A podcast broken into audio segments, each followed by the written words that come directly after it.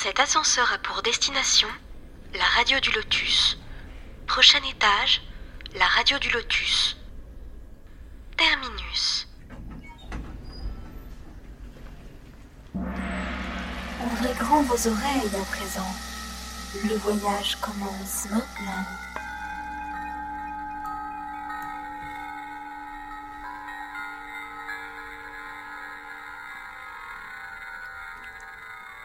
Bonsoir à tous, bienvenue sur la radio du Lotus. Nous sommes en direct, Caroline derrière le micro, accompagnée de Michael. Bonsoir Michael. Bonsoir, Caro. Ah, oui, Euh, j'en ai deux pour le deux, prix d'un aujourd'hui.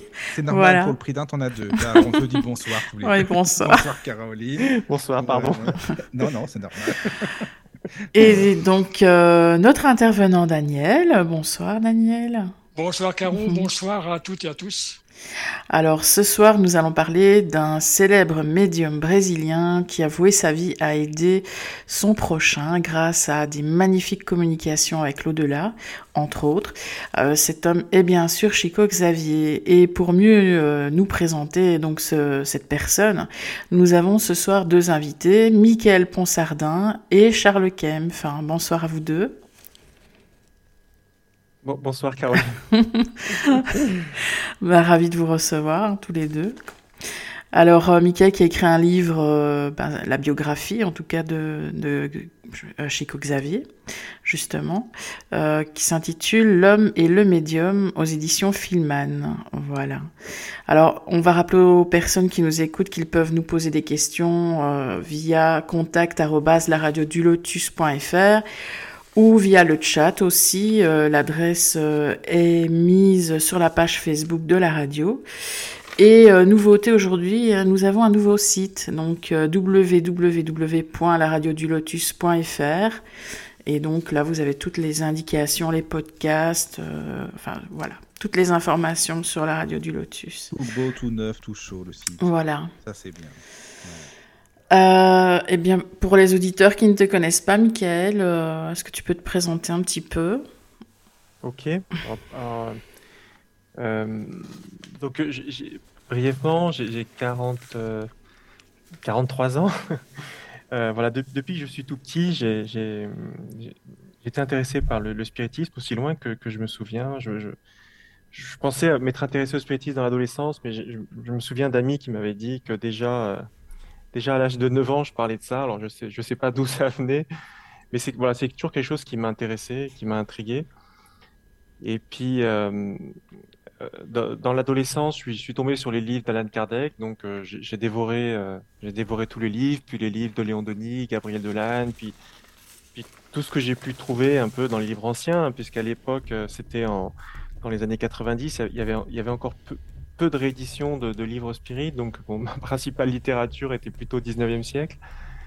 Et puis, euh, plus tard, euh, j'ai commencé à fréquenter un centre spirit dans la région lyonnaise.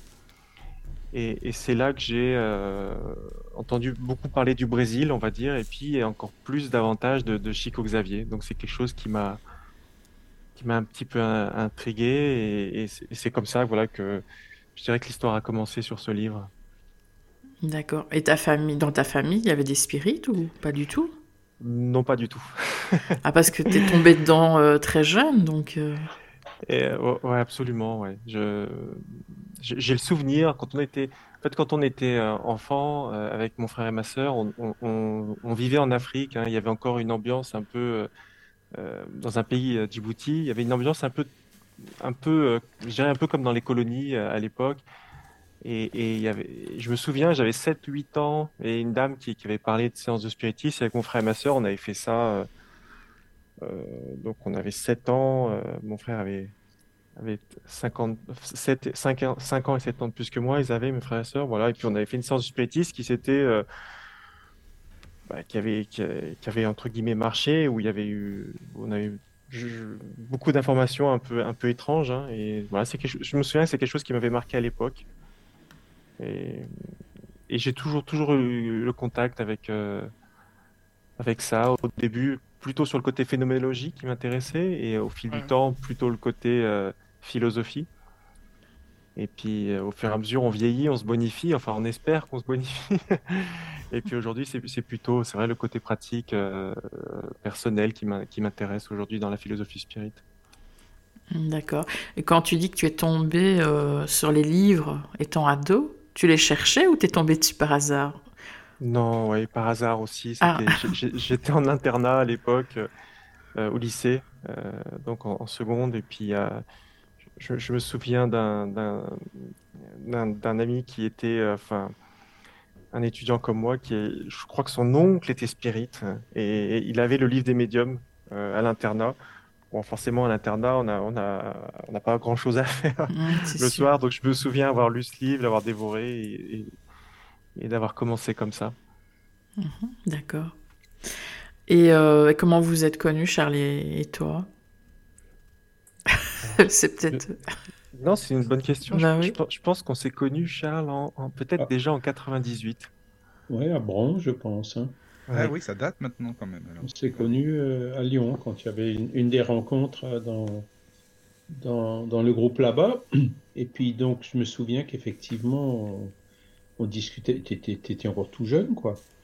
Et on discutait effectivement euh, pas mal euh, ben, de, de ces livres et on, on avait commencé à en, en- enfin j'avais commencé à en digitaliser, puis toi tu avais repris assez vite derrière et ça avait euh, donné le, le projet de l'encyclopédie Spirit en fait. hein que, que, que, tu avais initialisé à l'époque, hein, en ramenant un peu euh, une touche de, de, de, jeunesse sur le projet. Et puis donc euh, voilà, l'encyclopédie Spirit qui existe toujours aujourd'hui, hein, spiritisme.net, et où vous pouvez télécharger des centaines de livres, de revues, de photos euh, Spirit gratuitement. Mhm, d'accord. Après on s'est connus, ben oui, en 2004, tu as présenté le projet de l'encyclopédie Spirit euh, au, au congrès Spirit mondial qu'il y avait à Paris. Ah, c'est ça.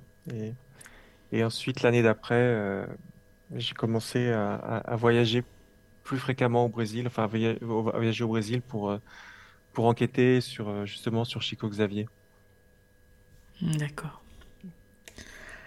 Bien, en parlant de Chico Xavier, justement, euh, bah, si on part de, son enfance, euh, est-ce qu'il était, enfin, est-ce que, étant enfant, il était prédestiné à devenir la personne qu'il est devenu plus tard? Alors, il, a eu une enfance, euh, on pourrait presque dire un peu chaotique, un peu difficile. Pour, situer un petit peu, hein, il, est né en, en 1910 euh, et, et dans un village à l'intérieur des, terres du Brésil, à l'intérieur de ce qu'on appelle le Minas Gerais. C'est une, une région dans les terres où il y avait les mines d'or, hein, notamment, historiquement. Et, il est, né dans un, village où il y avait, euh, avait pas de bibliothèque, hein, reculé un peu de tout, euh, dans une famille euh, de neuf enfants, donc il était le dernier né d'une famille de neuf enfants. Quand il était très jeune, sa, mère est, décédée, euh, il, avait cinq ans. Euh, et puis euh, son père s'est remarié avec une autre dame où ils ont eu six, euh, six autres enfants, dont lui, au fur et à mesure, s'est occupé quand, il a, grandi. Donc, dès, l'âge de 4 ans, il, a eu des, phénomènes médiumniques qui ont commencé à apparaître. hein. C'est assez connu, la première manifestation, puisque son père et sa mère étaient en train de dis- discuter de, du- d'une voisine qui avait, qui avait, euh, qui avait avorté et, et, et lui euh, les a coupés en fait dans la discussion en disant Ben, vous êtes mal renseigné sur le sujet. Il, il a dit les mots il y a eu un problème de nidation inadéquate de l'ovule de sorte que l'enfant a pris une position ectopique. Mm. Donc on imagine un enfant de 4 ans euh, Ouais, qui sort ça à ça, table. c'est sûr. Le, mon, mon enfant a 4 ans et je l'ai jamais entendu parler comme ça. Ouais, non, non, ça c'est clair. Ouais, ça doit être surprenant, ça. Et donc, il a, c'est là que les parents sont, bah, sont complètement euh, époustouflés. Ils ont demandé, mais c'est quoi ces mots? C'est quoi nidation? C'est quoi ectopique? Et il a dit, je sais pas, j'ai juste répété euh, une voix que j'ai entendue dans ma tête. Voilà, ça, c'est la, la première manifestation qu'il qu'il a eue. Mais je disais chaotique hein, tout à l'heure, c'est parce que euh, il, il- va avoir beaucoup, euh, comme je disais, dans la campagne brésilienne, à l'époque, euh, c'était euh, uniquement catholique. Et ces, genres de manifestations sont très très mal perçus. Donc, il, va avoir beaucoup de conflits intérieurs entre le, père hein, de l'église de locale qui lui explique que ce qu'il entend, c'est le démon. Euh, il va sa mère va décéder à 5 ans, puis il va commencer à voir sa mère, à l'entendre, et, d'un côté, les, personnes autour de lui vont lui répéter qu'il est fou, que, que c'est pas sa mère, euh, il se ment en lui-même, ou que c'est le démon, enfin voilà. Donc il va grandir avec ça, euh, avec, des phénomènes médiumniques assez importants finalement, et, qui vont créer beaucoup de confusion dans son adolescence. hein. Donc il- la- la- la- la- on peut dire que jusqu'à sa découverte du spiritisme à l'âge de 17 ans, euh, il- ça, aurait été une période assez difficile hein, pour lui. D'accord. Et euh, je vais dire, donc sa maman est décédée quand il avait 5 ans et il a été recueilli par quelqu'un d'autre. Ouais, c'est ça. En fait, il- quand il est comme son père, euh, pour le travail de son père, avait besoin de se déplacer, il pouvait pas s'occuper des, neuf enfants. Donc en fait, tous les enfants vont être placés euh, chez des personnes différentes et, et lui va être placé chez sa marraine euh, qui s'appelle Rita euh, Dicas. Et, elle, elle vit avec son fils qui a 12 ans. Et, c'est, une dame qui, est vraiment perturbée et elle va maltraiter Chico. Euh, lui aura, euh, même, même Moacir, le, le jeune de 12 ans, euh, le traumatisé. Il il Chico racontera plus tard, il, il s'a- pendant qu'il se levait la nuit, il s'amusait à verser l'urine du pot dans son lit pour faire croire que, que Chico avait uriné ou voilà, divers traitements comme ça qui vont, qui font que pour un enfant de 5 ans, bah, c'est, pas simple. Et, et les, les- les mauvais traitements de Rita vont être tellement forts que quand, euh, donc quand sa, mère, euh, enfin quand son père va se remarier et que la nouvelle, euh, sa nouvelle compagne va décider de reprendre tous les enfants, donc de, ça sera deux ans plus tard, Chico a, pratiquement 7 ans, et quand elle va le recueillir, elle, va voir les, marques de sévices et notamment euh, une fourchette que Rita de Cassia lui, avait directement euh, euh, rentré, enfin, rentré dans le ventre, quoi. Euh, voilà. Et euh, ce qui est assez surprenant, euh, c'est que pendant cette époque-là, Chico va voir sa mère. Et, sa mère, euh, alors qu'il il se réfugie à chaque fois qu'il pleure, qu'il est triste, qu'il est battu, il se réfugie dans le jardin en pleurant. Et c'est là que sa mère lui apparaît en, le réconfortant euh, et en lui disant que ça allait passer. Sa mère, elle lui avait déjà annoncé en fait qu'un ange allait arriver hein, pour, le soustraire de, cette famille, et donc sa belle-mère en vérité. Et, et ce qui est intéressant, c'est que quand Chico raconte ça, il n'a pas vraiment de, euh, il, il a pas d'animosité hein, par rapport à, à ces personnes-là ou à ce qu'il a vécu. Et, et il se rappellera une phrase que sa mère lui a dit à cette époque-là, alors qu'il est tout petit. hein. Elle, lui- elle- elle lui répète, Sois patient, parce que celui qui ne souffre pas n'apprend pas à lutter. Bon, voilà, ça, ça peut paraître un peu, peut-être un peu difficile pour un enfant de Ouais, cet c'est âge, sûr, ouais.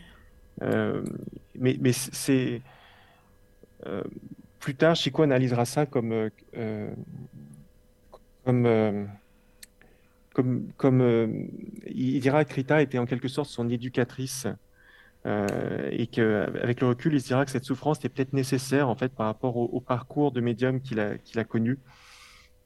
Alors, on imagine souvent les médiums comme des, êtres privilégiés, hein, des êtres qui ont un rapport direct avec l'au-delà et qui, et qui ont des facilités finalement dans la vie.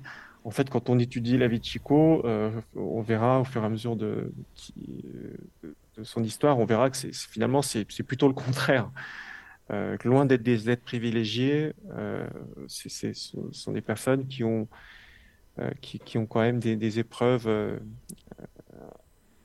assez, importantes, assez, qui, sont presque en fait finalement nécessaires dans le développement du médium pour éviter certains travers. Mhm. D'accord. Et donc, dans sa famille initiale, c'est lui le cadet, en fait. Pa- Pardon? Dans sa famille de, de base, je veux dire, avec euh, sa mère, son père, c'est lui le cadet, c'est lui le dernier. Exact, oui, exactement. Et après, dernier. il va se retrouver à s'occuper d'autres euh, enfants. Donc, en fait, il a eu les deux rôles, quoi. C'est ça, parce qu'en en fait, ça, je, je crois que c'est en 1931, donc quand il a 21 ans, euh, sa belle-mère va, va également décéder. Donc, euh, il va dire, bon, ben, de la même façon que elle, elle a recueilli euh, tous les enfants du premier mariage pour s'occuper d'eux, et ben lui va prendre sous son aile les six enfants euh, qu'elle a eus, euh, ses six demi-frères et sœurs, hein, et euh, pour pour euh, finir leur éducation et s'occuper d'eux jusqu'à ce qu'ils soient majeurs. C'est. Oui. C'est c'est pas marrant, je veux dire, mais je ne trouve pas le mot. Mais Ouais, alors, oui, oui. c'est. Oui, c'est assez spécial, quoi. Et puis bon, faut, faut imaginer que couplé avec ça, euh, ces familles très pauvres euh, qui ont, qui, ils, ils, a- ils pouvaient pas manger à leur faim euh, dans toute leur adolescence. Et, Chico ne va, ne va pouvoir aller à l'école en fait que pendant la période du primaire. Euh, donc il va, bon c'est un autre système au Brésil, mais basiquement il va faire du, CP au, au CM2 euh, uniquement. Et, et pour, euh, et pour pouvoir euh, subvenir aux besoins de la famille, euh, je disais qu'il avait une enfance dure, hein, c'est que dès, l'âge, il, va se mettre à travailler très tôt en fait, dès l'âge de, alors, avant, avant même, pendant qu'il est à l'école déjà, il va commencer à travailler. Il travaille dans une usine de textile au début, de, de, de, de, l'après-midi jusqu'à 1h du matin, on, on imagine hein, pour un enfant qui a une dizaine d'années. Euh, à 1h du matin, il rentre, il se couche, il se lève déjà à 6h du matin et il va à l'école. Euh, au Brésil, les, périodes scolaires euh, en primaire sont, soit le matin, soit l'après-midi. Donc lui, il va le matin en fait jusqu'à 11h et l'après-midi, il travaille dans cette usine de textile. Mais le, dans cette usine, il va, avoir. alors, je ne sais pas, je suis pas un expert en médecine, mais je ne sais pas si c'est un début de tuberculose ou quelque chose comme ça. Sous, les, poussières de coton, euh, il va, commencer à devenir malade, à avoir des problèmes aux poumons, et il va devoir en fait faire un choix. Il, doit arrêter, euh, il doit arrêter euh, ce, ce travail-là hein, pour sa santé, mais il a besoin d'avoir un autre travail absolument pour subvenir aux besoins de la famille, donc il va arrêter l'école. Et il va commencer à l'âge de 12 ans euh, à travailler euh, d'abord dans un, euh, dans un, un- alors c'est- une sorte d'épicerie et puis ensuite dans un bar. Voilà, donc euh, c'est bon, c'est une autre Mhm. époque, hein, c'est le Brésil du- des années 1920, mais euh, c'est, comme je disais, hein, c'est loin d'être euh, euh, le profil d'un médium à qui tout sourit et à qui la vie est facile. C'est rarement le cas, je pense. Bon, Quand, Bah, quand, c'est- oui. pas le cas, c'est pas forcément bon signe. Voilà. C'est ça, oui, c'est ce que j'allais dire en plus. C'est Ouais, vrai, c'est exactement ça, quoi. Mm. Et euh, pendant cette période, euh, travail, euh, maladie, euh, école, euh, il vit sa médiumnité comment?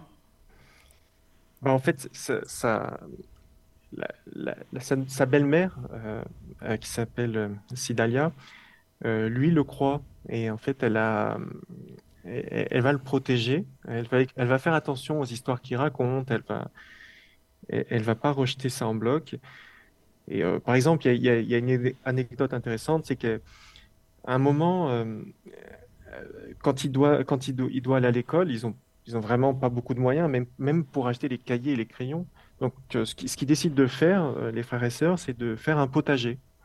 Ils, font un petit potager pour faire pousser des légumes et ils revendent ces légumes sur le marché pour pouvoir s'acheter le, nécessaire pour aller à l'école. Et la, la, Sidalia, en fait, euh, va se ren- il y a, il y a un petit souci, c'est qu'au fur et à mesure, les légumes disparaissent. Quelqu'un vient euh, pendant, euh, pendant qu'ils ne sont pas là et, et vole ce qu'ils sont en train de planter. Et donc, Mhm. Sidalia, un jour, euh, par la fenêtre, va surprendre en fait la voisine qui vient voler les légumes. Et elle se, elle se retrouve, elle, elle se retrouve un peu gênée parce qu'elle ne sait pas comment s'y prendre. pour, elle n'a pas envie d'affronter directement la voisine. Et elle se dit, ben, Chi- Chico est tout le temps en train de parler. euh, il, il a tout le temps des. On voit hein, dans, la- dans les premiers mots que j'avais expliqués, nidation ectopique. euh, il, Mhm. il a des fois un langage d'adulte et des, et, et des, et des- et des phrases très intéressantes. Elle va aller le voir, elle va dire, Mais puisque tu parles avec ta mère et qu'elle te conseille, euh, qu'est-ce que tu pourrais, euh, est-ce que tu pourrais lui demander un conseil dans, dans, dans le cas de cette voisine qui, qui vole? Et effectivement, Chico va demander à sa mère et elle, elle va conseiller euh, qu'il faut effectivement pas se quereller avec ses voisins et que elle va conseiller à Sidalia de laisser la clé de la maison à la voisine euh, à chaque fois qu'elle part euh, pour qu'elle puisse la surveiller. Et en fait, en, en responsabilisant la voisine comme ça, finalement, comme c'est elle qui surveille la maison, on ne pourra plus voler les légumes. C'est pas et- mal. Voilà. Donc c'est C'est c'est une un- bonne technique, ça, au moins. Exactement. Ah C'est une bonne technique à retenir. ça. Ah oui, oui, oui, c'est vrai. Ah oui. D'accord. Et euh, dans tous ses frères et sœurs, comme ça, de, de ces deux familles recomposées, il y a, il y a, a que lui qui avait ces facultés? Alors, non. Euh, Il y a notamment, euh, il y a- il y a une des sœurs, et c'est comme ça que Chico va découvrir le spiritisme. Euh, Il y a une des sœurs qui s'appelle euh, Maria Conceição, euh, qui, qui a aussi une médiumnité un petit peu débordante, on va dire, et à, à tel point qu'en fait, euh, euh, en, en 1927 à peu près, quand, quand Chico a, a 17 ans, elle va tomber gravement malade, être internée. euh, voilà, le, le- le diagnostic que font les médecins à l'époque, hein, c'est la folie. hein. Euh, je ne me rappelle plus exactement tous les, tous les symptômes, mais elle, elle croquait du verre avec, avec les dents. Enfin voilà, c'est, Enfin, Mhm, D'accord. pour les médecins de l'époque, c'est clair, elle est, elle est devenue folle en fait, et il Maintenant, faut on dirait que c'est un fakir. Peut-être, elle est peut-être pas née dans le bon pays. Peut-être que c'est ça, voilà. ouais. Mhm. Et euh, bon, voilà, ils, ils ont du mal à. Il faut savoir que Chico a, plus, a failli être, être interné plusieurs fois aussi hein, par ses parents. Euh, ce qu'il a retenu, c'est qu'en fait, comme il avait un, un- un travail et qu'il ramenait un salaire et que la famille était tellement pauvre, bah, il se disait il vaut mieux garder euh, cet enfant un peu bizarre à la maison mais qui ramène un salaire plutôt que de l'interner et qui nous coûte de l'argent. Ouf, Et- le calcul. Ouais, finalement, c'est un peu le. Intéressé, quoi. Donc, euh, bah, intéressé, mais en même temps, quand Oui. euh, besoin, la nécessité, euh, quand la oui, c'est nécessité ça. est ouais, là. c'est- Et donc, le- le- un peu le même calcul va se faire pour la sœur de, de Chico. Euh, et ils, ils vont, euh, ils vont essayer de demander conseil, en fait, à un, un couple de magnétiseurs euh, qui est dans une, dans une ville voisine et qui, qui est assez connu euh, pour aider les personnes dans ces cas-là. Euh, ce couple, il s'appelle euh, Carmen et José Peracio. Et en fait, ils sont, ils sont magnétiseurs, oui, mais avant tout, ils sont spirites. hein. Ils, se font connaître comme magnétiseurs pour pas choquer euh, euh, par rapport, euh, euh, par rapport euh, aux, croyances de l'époque. hein. Et bon, dans les années 1920 au Brésil, dans la campagne, euh, c'était pas facile de, de, s'autoproclamer spirit. Et donc, ils vont faire appel à ce couple de magnétiseurs. Eux vont tout de suite euh, identifier une obsession et ils vont traiter, euh, traiter la sœur Chico qui va rapidement euh, s'améliorer et reprendre une vie normale. Et c'est à ce moment-là, en fait, que Carmen Peracio, qui, est médium écrivain, euh, au sein de la famille Chico, alors qu'elle est en train de. Alors qu'ils ils font la dernière réunion pour, pour, pour fêter un peu la, la guérison de sa sœur, elle va écrire un, message médiumnique euh, qui va être signé du nom de la mère de, Chico et qui va s'adresser à tous ses enfants. Et, notamment euh, pour Chico, elle, va écrire euh, mon, fils, les livres qui sont devant toi sont deux trésors de lumière, étudie-les et accomplis tes devoirs. Et, ces, deux livres-là que Carmen et José ont amenés sur la table, en fait, c'est les deux livres d'Alan Kardec, le livre des esprits et l'Évangile selon le spiritisme. Donc pour Chico, ça va être la révélation en fait de toute son enfance. Il va comprendre en fait finalement, il va mettre des mots sur tout ce qu'il a vécu. Euh, il va comprendre euh, euh, le phénomène clé hein, qui est la médiumnité. Et voilà, l'enthousiasme est tel dans la famille qu'ils vont, créer leur, propre, leur propre centre spirit avec l'aide de Carmen et José. Et, et, et ça, c'est voilà, un mois après seulement, en, en juillet 1927. Mais ce que j'ai- Michael, qu'il y avait déjà les, les livres de Kardec au Brésil? Je savais pas, en fait, ça date quand même qu'il y ait les traductions et qu'ils qu'ils étaient là-bas disponibles alors. Oui, en, en fait, ça, c'est très, c'est très vieux. Char- Charles, tu connais peut-être encore mieux Oui, l'histoire que premières moi. traductions, c'était en 1875 par là. Ah oui, oui, Ah oui, pas très longtemps Je pensais après, pas alors. du Ah tout. oui, Alors ça juste- date. Juste franchement, après Kardec, ouais.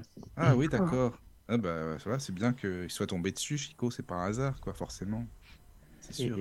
et- très, très rapidement, en fait, hein, le, le- le Brésil va bien prendre au Brésil. euh, et on- il va y avoir des. Quand on lit dans- au 19e siècle à Rio de Janeiro, par exemple, il y a, il y a déjà des centaines de centres spirites, en fait. Euh, ça, ça- ça va, ça va aller très, très vite en termes d'expansion. Euh, voilà, sur, sur les grandes villes. hein. Et hum, voilà, c'est déjà, c'est déjà euh, le, spiritisme au Brésil et, peut-être qu'à l'époque, en 1927, il est peut-être déjà pratiquement plus important que, que ce qui peut l'être aujourd'hui, enfin ce qu'il était en France à l'époque. Parce qu'en France, en 1927, on était sur le déclin, alors qu'au Brésil, il y avait, il y avait, il y avait un certain développement déjà à l'époque. Mais qui se manifestait comment? Parce qu'en France, c'était plus, euh, voilà, les choses un peu mondaines comme ça, mais au Brésil. Hmm, alors ça, euh, j'avoue que je suis pas un grand spécialiste du début du spiritisme au Brésil. Au Brésil, en fait, il y avait, ils ont, ils, a- ils sont partis beaucoup plus fort qu'en France euh, pour des actions de, d'assistance sociale. Mhm. Et c'est ça qui a fait que euh, le spiritisme s'est beaucoup, s'est popularisé beaucoup plus vite là-bas. Et euh, sinon, ben, avant Chico, il y a eu quelques autres euh, personnages assez extraordinaires, comme notamment Ouais. euh, Euripide Barzanulfo ou Cair Barchutel. Enfin, il y a, il y a eu, comment dire, Bezerra de Menezes aussi. Donc tout ça, c'est des, des spirites euh, qui étaient euh, soit à la fin du 19e, soit tout au début du 20e, et qui avaient, entre guillemets, bien préparé le terrain pour Chico, quoi. Donc euh, euh, c'est pour ça que tous ces facteurs ont fait que euh, le spiritisme s'est bien développé en France. Bon, ça marchait encore pas mal dans les années 20, mais 27, par exemple, bah, c'est l'année où Léon, où Léon Denis est décédé et donc où, euh, effectivement, ben, les, c'était le dernier des grands apôtres avec Gabriel Delanne et Camille Flammarion qui, qui, qui étaient partis à ce moment-là. Puis après, bon, bah voilà, ça, le, le- on était entre les deux guerres mondiales. Il y a eu la Deuxième Guerre mondiale assez peu de temps après. Puis voilà. Donc le, le renouveau du spiritisme en France, a, a- je dirais, le, redémarrage, c'était dans les années 80-90, quoi. Alors qu'au. Brésil, ben, ils sont aujourd'hui 30 millions de sympathisants, quoi. Ah bah là, c'est énorme. hein, 15% de la population. Quand même, hein, c'est pas rien. Voilà. c'est sûr. J'ai une question sur le chat Ah, de aux JC, de JC Bonsoir, Sabot. Il y a du monde sur le chat, Caro, c'est bien, t'as raison. Alors. Euh, donc, euh, bonsoir. Donc, comment Chico Xavier a-t-il commencé à écrire des livres de sagesse et de spiritualité? Ça, c'est c'est une très bonne question. Euh, ça, ça, alors, au début, euh, voilà, dès, qu'ils vont, euh, dès qu'ils vont créer le centre Spirit, le jour même de la création du centre Spirit, euh, Carmen Peracio va, va, va dire à, Chico en fait de euh, d'écrire, euh, de prendre le stylo et d'écrire. Et effectivement, là, il va, il va, il va sentir en fait son bras qui, comme si son bras était détaché de son corps, il expliquera, et va voir son bras se mettre à une vélocité incroyable, se mettre à écrire un, message qui fera euh, une, vingtaine de pages. Et ça sera le tout premier message euh, qu'il va donner.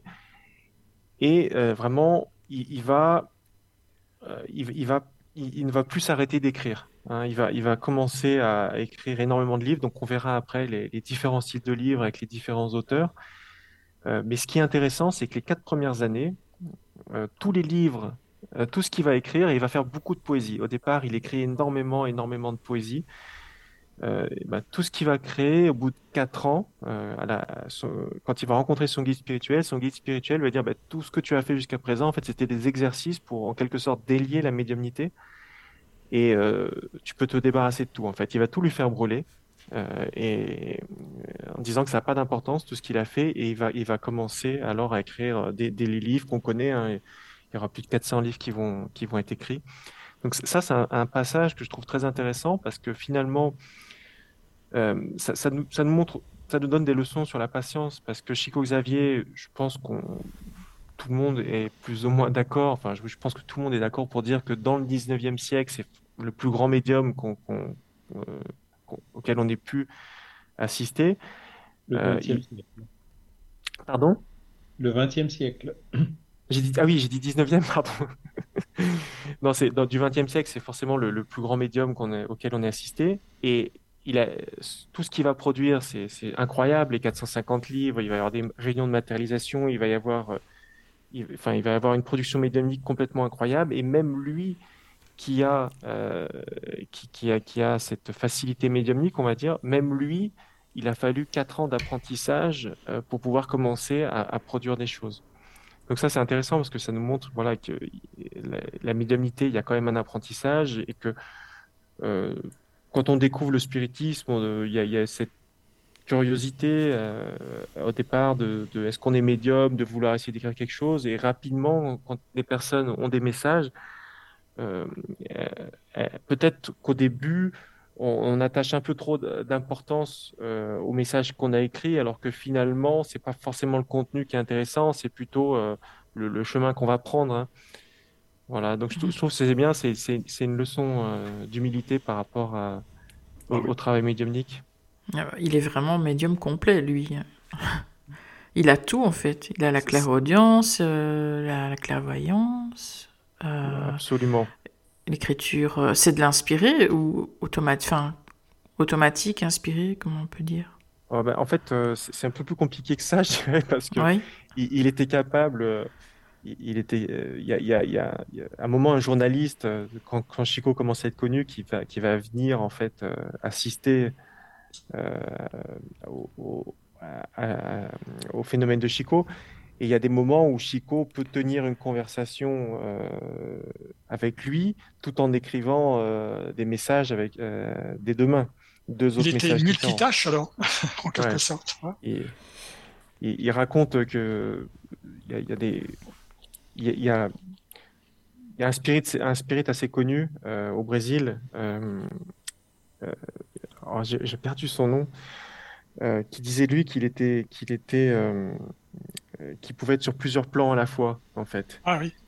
Euh, et donc, il pouvait, son corps pouvait être là en train d'écrire dans une réunion, et lui, il pouvait être euh, en train de faire autre chose, euh, discuter avec des, avec des, des esprits en même temps. Bon, voilà. Bon, on va, on va, je pense qu'on va. ah, il a tout. mm -hmm. D'accord. Et par rapport à sa, sa sœur qui avait des, des phénomènes d'obsession comme ça, lui-même ne savait pas la calmer, enfin ne savait pas non, de manière naturelle, je veux dire. Lui-même n'avait pas encore les clés pour comprendre ce qui, euh, ce qui se passait, hein, je pense, au tout mmh. début. Donc euh, lui-même euh, lui-même luttait beaucoup, il y avait beaucoup de lutte intérieure hein, en lui. donc c'était déjà voilà, je pense qu'il y avait besoin d'avoir euh, une explication de ce qui se passait pour pouvoir ensuite euh, faire ce, travail-là. Et après, rapidement, hein, il va, il va, quand ils vont créer le centre spirit, il va lui-même euh, aider beaucoup de personnes qui sont obsédées. Et, notamment grâce à, avec son frère, il a, son frère s'appelait José. Donc Chico incorporait les esprits euh, obsesseur et, son frère José en fait répondait euh, et essayait de les de, de, les, de les orienter, hein, de leur montrer que euh, les actions qu'ils avaient finalement ne faisaient les faisaient souffrir plus eux-mêmes que la personne qu'ils étaient en train d'obséder et que ils, ils, avaient ils avaient un, un, autre chemin à prendre. D'accord. Mais avec tout ce qu'il a écrit, enfin, je, je, me dis, mais comment il a pu gérer tout ça, en fait? Ouais, il, a, il, avait vraiment quelqu'un, enfin, il avait son guide, mais qui était quand même assez euh, brut de décoffrage. Oui, alors on peut, en, on peut parler un peu de son guide. Euh, en fait, il, son guide s'appelait Emmanuel. Euh, et, et, en fait, il va le rencontrer en 1931, donc il a, il a, il a 21 ans. Ça fait quatre ans que, le centre existe. Et il, se balade dans un, parc, euh, un petit peu à côté de la ville, où il y a euh, un parc naturel avec une cascade d'eau. Et, là, en fait, il va voir une croix dans le ciel lumineuse qui s'approche et un personnage qui, se, dégage de cette croix et qui va lui demander si euh, il, est disposé à travailler la médiumnité euh, avec les, avec l'évangile de Jésus. Donc il va répondre bah oui, si, si les, les bons esprits ne m'abandonnent pas. Et, euh, et Emmanuel va lui répondre que euh, qui, qui sera qui sera pas abandonné, qui sera soutenu à condition de toujours respecter les trois principes de base du, du service médiumnique, Donc, quand il va demander quel est le premier, Emmanuel répond bah, c'est la discipline. Donc, Chico demande quel est le second. Emmanuel répond à nouveau la discipline. Donc, quel est le troisième? À nouveau la discipline. Donc, ça, c'est, c'est, intéressant parce que, encore une fois, on, a cette image de, facilité euh, pour les médiums. Et en fait, Emmanuel va vraiment donner une image euh, euh, différente où le, médium doit se discipliner pour, pour, pour être productif. Et c'est ce qu'on va voir chez Chico, c'est qu'en fait, il, va, il va travailler comme secrétaire au ministère de l'Agriculture dans une, dans une ferme locale. Donc après son travail, il va aller au centre spirit et ensuite après le centre spirit, il va se mettre à écrire les livres, jusque très très tard dans la nuit. Hein. Euh, et, c'est quelqu'un qui va dormir très très peu et ensuite euh, pour euh, se réveiller pour aller au travail. Donc il va avoir une activité intense. C'est le cas de le dire. Hein. ah oui, d'accord. Et c'est quoi le déclic en fait, le moment où il, est, il devient très très connu? C'est. Alors, il y, a, quoi? Je dirais qu'il y a plusieurs paliers. Euh, le, tout premier, c'est le tout premier livre qui va, qui va euh, éditer. En fait, j'avais expliqué qu'il recevait beaucoup de, poèmes à l'époque. Alors, euh, les poèmes n'étaient pas signés, c'était juste des, euh, c'était des voilà Chico a pas d'instruction hein. il a fait que l'école primaire donc lui-même il avait il pas vraiment d'idée euh, de la, teneur des messages euh, des poèmes qu'il était en train de d'écrire. Et à partir de 1931 quand il a il a rencontré Emmanuel après avoir rencontré Emmanuel un des changements c'est que d'un coup les poèmes ont des signatures. Donc il écrit des poèmes régulièrement et ils ont des signatures. Et les signatures alors nous on les connaît pas parce que c'est, on n'a pas la culture euh, brésilienne, mais c'est les plus grands poètes en fait de la littérature brésilienne. Donc, euh, s'il y, a des, a des gens, euh, des Brésiliens qui écoutent, hein, Augusto dos Anjos, Salta de Souza, et portugais. Castro Alves, exactement, Casimiro Abreu, enfin, il, il, commence, et ces noms-là sont connus. Et donc, il commence un peu à s'interroger en se disant, ben, c'est quoi la valeur de, de ces messages? Et finalement, il va envoyer tout un lot de poèmes au président de la Fédération Spirit brésilienne, qui se trouve à Rio, Rio de Janeiro. Et, et par, le, par le plus grand des hasards, ce, ce, président de la FEB, qui s'appelle Manuel Quintan, il est également poète. Et quand il va lire en fait les poèmes qu'a écrit Chico Xavier, il va être complètement stupéfait euh, par leur teneur. Il a l'impression que c'est vraiment les, les, poètes de leur vivant qui ont écrit ça. Et il va, il va inciter Chico à éditer ça sous le nom euh, de Parnasse d'Outre-Tombe. Donc c'est toujours dans l'année 1931, le, le, livre va être euh, imprimé.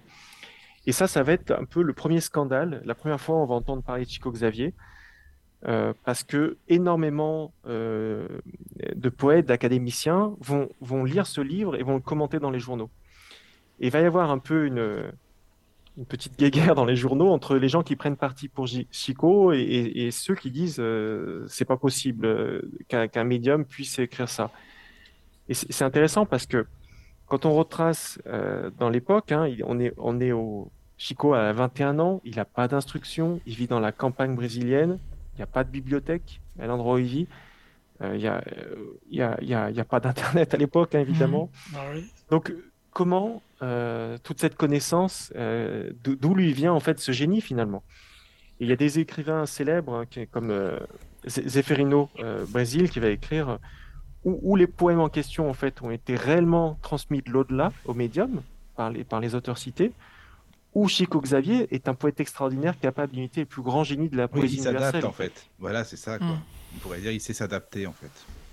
Voilà, et donc ça, ça c'est le moment où bah, le, nom de Chico Xavier va sortir dans les journaux et c'est le moment où il, va y avoir de, plus en plus de monde venant de tout le Brésil qui vont s'intéresser à ce médium et qui vont commencer à venir dans cette petite ville où il habite qui s'appelle Pedro Leopoldo. Et, on verra par la suite, c'est un mouvement qui va, qui va, qui va jamais s'arrêter. Et surtout que juste après l'écriture de ce, l'édition de ce livre, c'est justement euh, ce que je racontais, c'est qu'il y a un journaliste euh, qui, s'appelle Clementino d'Alencar qui, qui va en fait euh, décider de passer, faire des, un reportage auprès de Chico Xavier. Donc il va s'installer lui-même dans le village il va suivre Chico Xavier tous les jours et il va raconter dans des chroniques quotidiennes dans le journal ce qui, ce qui, ce qu'il assiste à travers Chico Xavier. Et donc, Chico va se prêter au jeu. Hein. il, va, il va écrire, euh, par, exemple, il n'a pas d'instruction. Euh, Clémentino va, assister à Chico qui va, Clémentino va faire des réponses, dans, des questions dans sa tête. Et Chico va écrire euh, les réponses en anglais et à l'envers de façon à ce qu'il faut un miroir pour pouvoir les lire. Ah oui. Effectivement. Et, et, Clémentino est tellement bluffé qu'en fait, ce qu'il va faire, c'est qu'il va donc c'est un journaliste de Sao Paulo, il va aller voir en fait les plus grands experts, les plus grands économistes de Sao Paulo, les plus grands psychiatres, euh, enfin dans différents domaines, et il va leur demander de, des questions un peu pièges à poser à Chico Xavier. Et, c'est ça qu'il va éditer dans son euh, dans ses dans ses chroniques en montrant à chaque fois les, les réponses que, bah, ce en fait ce pecno, hein, puisque c'est euh, faut, si on met ça dans l'époque, euh, il vit au milieu de la campagne, pour eux, c'est vraiment pecno. En plus, Chico Xavier est métis. Euh, il y, y, a quand même, dans les années 20 au Brésil, un fort, un fort Roland de racisme. Hein. Donc, je dirais qu'il coche toutes les cases. Mhm. Et, et c'est ce, ce, ce, personnage voilà, qui, va de, qui, va, qui, qui va créer ces phénomènes-là. C'est fou. c'est fou. Et, et d'autant plus que le scepticisme est d'autant plus euh, fort qu'en fait, il va, Chico va décider euh, de, ne pas toucher les droits d'auteur des livres qu'il va imprimer. Donc, euh, en fait, mais ça c'est lui qui l'a décidé ou c'est son guide qui lui a dit bah voilà tu fais ça mais c'est pour tu enfin voilà c'est pour une œuvre ou comment ça s'est passé je ne sais pas la conversation qu'ils ont eue ensemble. c'est vrai que euh, c'est intriguant quand même. Donc, euh, mais finalement, parce que Chico il aurait pu se dire, bah oui, mais voilà, c'est normal. Euh, ben, ça, ça m'aide aussi dans la vie quotidienne, quoi, tu vois. Enfin, ce qui paraît logique. Ça, c'est simplement, je dirais, l'application des préceptes d'Alan Kardec, où, où ah Alan Kardec expliquait que finalement, tout ce qui nous arrive médiumniquement, c'est pas notre travail. Euh, oui, oui, je comprends. Il a donc, d'Alan Kardec. Oui, voilà. Et donc, on, on, on, ne peut pas se rétribuer de ça, d'une part. Hmm. Et d'autre part, euh, les, les, personnes qui ont besoin de ces messages, qui ont besoin de consolation, euh, c'est pas normal qu'elles aient à payer pour avoir accès à ça. Dans, dans le hmm. même ordre d'idée, par exemple, Léon Denis ne faisait jamais payer ses conférences. Euh, parce ah, que il, il, considérait, voilà, il considérait que, que, que les, les, les personnes les, les, les, les, plus pauvres n'avaient pas à, avoir à payer pour pouvoir assister à des conférences sur le spiritisme. D'accord. Ah oui. Et donc, il, va, euh, il va écrire combien de livres en combien de temps? Alors, il va écrire en total. Euh, alors, c'est difficile à dire. Quand il est mort, il y avait un peu plus de 400 livres, mais il y avait beaucoup euh, d'écrits médiumniques qui n'avaient pas fait l'objet d'édition et qui ont été édités plus tard. Euh, donc au, total, on, est, un peu, on est plus proche des 450 livres euh, à la fin de sa vie. Et on verra, euh, certains livres ont été édités à des millions d'exemplaires. Donc y a, au Brésil, la rétribution, les droits d'auteur liés à ces livres étaient colossales en vérité. D'accord. Je ne sais pas si vous avez des questions. J'allais dire s'il y a des questions même sur le chat ou euh, par mail aussi, si vous voulez euh, nous envoyer. Est-ce qu'il se pourrait qu'on en retrouve encore peut-être euh, des, livres écrits comme ça de, Chico Oui, de, Chico, ouais, que, je pense Au hasard, oui, ça te semble difficile, mais bon. Difficilement parce qu'en fait, c'est pas, c'est pas un personnage. Il a pas une. C'est un personnage public. Quand quand il était à, quand il faisait les séances à, à Ubatuba, après, euh, il faut imaginer qu'il y avait, il y avait 10 000 personnes euh, dans la rue euh, qui faisaient la queue pour assister, pour assister aux, séances de Chico Xavier. il, il, avait pas, il avait pratiquement plus de vie privée. Hein.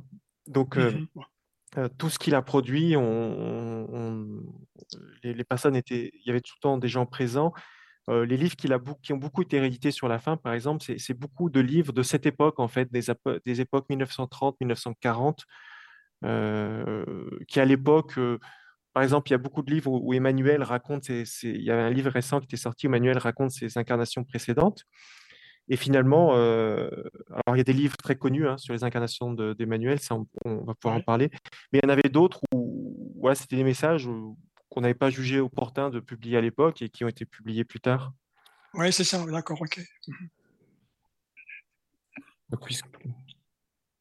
Euh, oui, vas-y, vas-y, Michael, vas-y. Non, c'est pour aller euh, dans la vie un petit peu, euh, comment dire, voilà, on, va continuer tranquillement. Dans, le déroulé de, dans le déroulé, voilà, c'est pour ça. Excuse-nous parce qu'on te pose des questions et peut-être que voilà, on veut pas non plus te. Non, non, c'est très bien. voilà, hein, tu, tu vois. Vous, me dites le rythme. non, non, mais non, n'hésite pas, au contraire, mais c'est parce qu'on ne veut pas bousculer avec les peut-être questions, je ne sais pas en fait, mais voilà, on va aller dans le déroulé tranquillement, et puis, et puis voilà. Donc, il a connu son guide Emmanuel, est-ce que tu en étais là? Il a connu son guide Emmanuel. Euh, et tu dis que dans le, ciel, dans le ciel, il a vu quoi? C'est comme une, une, croix ou une étoile, c'est ça? Une croix, en fait, une, croix. D'accord. Ah, et, en fait, euh, et Emmanuel, c'est un, voilà, c'est un, des personnages qui va écrire à travers Chico Xavier, dont il va écrire cinq livres qui, sont connus comme les romans historiques euh, de, Chico Xavier. Et c'est vraiment, euh, c'est vraiment des livres qui sont, euh, qui sont, qui, qui, qui remuent de l'intérieur, hein, je dirais. En fait, Emmanuel explique ses vies antérieures, notamment la, première. Hein, le livre s'appelle Il y a 2000 ans. Ah, oui. Et c'est un, Emmanuel explique qu'en vérité, il, était à l'époque un sénateur romain, à l'époque de, Jésus, et euh, un personnage orgueilleux, euh, qui, est très intelligent mais très orgueilleux, qui, refusait en fait, euh, qui va rencontrer le Christ et qui va refuser son message. Et, on va voir ensuite dans les, dans les autres livres qu'il va écrire, dans les vies qu'il va avoir ensuite, voilà l'influence de, ce choix qu'il a fait à l'époque. Et c'est des, des, livres qui sont, qui sont très prenants, très incroyables à lire. Euh, et, notamment, hein, il y a 2000 ans, c'est très intéressant, il y a, un, un, universitaire américain euh, qui a fait une étude dessus, une étude historique, parce qu'il y a énormément d'informations qui sont contenues dans ce livre. Euh, sur, le, par exemple, il décrit euh, Rome à, l'époque de Jésus-Christ, il décrit la Palestine, il, voilà, il décrit un, il, décrit au, fur et à mesure des mots qu'il fait la vie euh, en Palestine à cette époque, la vie à Rome, et il y a énormément d'éléments qui, sont corrects par rapport aux études historiques récentes, et on, et on se dit comment vous aviez allé chercher tout ça en fait. Et c'est voilà, j'ai plus en, le tête, en tête le nom de ce, chercheur américain, euh, mais, mais c'est vraiment, euh, c'est vraiment un livre euh, intéressant à lire. Et, même, au, même la géographie de Rome, hein, il raconte comment ah Emmanuel. Et, et, donc la, personne reprend les plans de Rome de l'époque et montre qu'en fait, effectivement, c'est exactement comme, comme Emmanuel le décrit. Ah oui, c'était vraiment ça, quoi. C'est fou, ça. Hein. C'est fou, oui, ouais, c'est vrai. Hein. Et mm. Michael, récemment aussi, enfin, il y a, quelques années, a été retrouvée une lettre du sénateur Publius Lentulus à un des Césars. Donc euh, là aussi, apparemment, ben, le, nom Publius Lentulus c'était bien euh, Juste, un nom qui existait. Et, ce qui est intéressant dans ce, dans ce parce qu'il s'appelait à l'époque euh, pas Emmanuel, hein, mais Publius Lentulus, et, ce qui est intéressant, c'est qu'en fait, il explique, sa fille est malade et il va en Palestine pour le climat. les médecins lui conseillent d'aller en Palestine parce qu'il y a un meilleur climat, mais qui ne va pas en mission officielle. Euh, et, euh, et, donc il rencontre, et c'est pour ça qu'officiellement il n'y a pas, il y a, Ponce Pilate à, l'époque en tant que gouverneur de, Palestine, mais il n'y a pas, euh, il a pas de sénateur romain. Et cette lettre dont parle Charles, c'est, justement un, sénateur romain Publius Lentulus qui écrit à Rome en expliquant sa rencontre avec Jésus et qui détaille, qui écrit ce qui détaille, le, qui décrit le, personnage de Jésus. Et c'est intéressant puisque euh, déjà dans ce livre, euh, des années auparavant, avant de découvrir ce message, euh, Emmanuel explique déjà pourquoi il, était incognito et pourquoi, quand on a retrouvé ce message, était un peu contesté parce qu'on disait qu'il n'y avait pas de sénateur Publius Lentulus ah en Palestine à l'époque, en vérité. Mais dans le livre d'Emmanuel, il explique en fait, 50 ans avant, pourquoi. Le pourquoi, oui, oui. Ouais. C'est fou. Oui, d'accord. Oui, quand même. Hein, c'est intéressant de savoir justement que ça correspondait vraiment. Puis après, donc, il y a eu les livres selon les, après le suivi de, par rapport à son incarnation, à ses incarnations. Ah oui, la suite des livres, tu disais, il y a les deux premiers, donc voilà. Donc dans, voilà, dans, la, dans la vie d'après, qui s'appelle 50 ans plus tard, euh, il est, il est, euh, c'est un, un, esclave juif. Euh, et c'est intéressant parce qu'il passe de la position de sénateur romain orgueilleux, pensant faisant partie, pensant que les Romains sont l'élite du monde, euh, il va se retrouver et avec a un peu il a un peu de mépris pour les juifs et finalement dans la vie d'après il se retrouve en tant qu'esclave juif pour euh, pour une famille romaine et, quand il est tout jeune il a la chance de Jean l'évangéliste est en fait euh, l'apôtre qui va vivre le plus longtemps hein. je sais plus à quel âge il, décède mais il a, plus de 90 ans et lui étant jeune il va pouvoir il, va pouvoir assister en fait au, au pas aux conférences, mais il va pouvoir euh, voir euh, Jean l'évangéliste euh, et, assister à ses prêches. Et voilà, on va.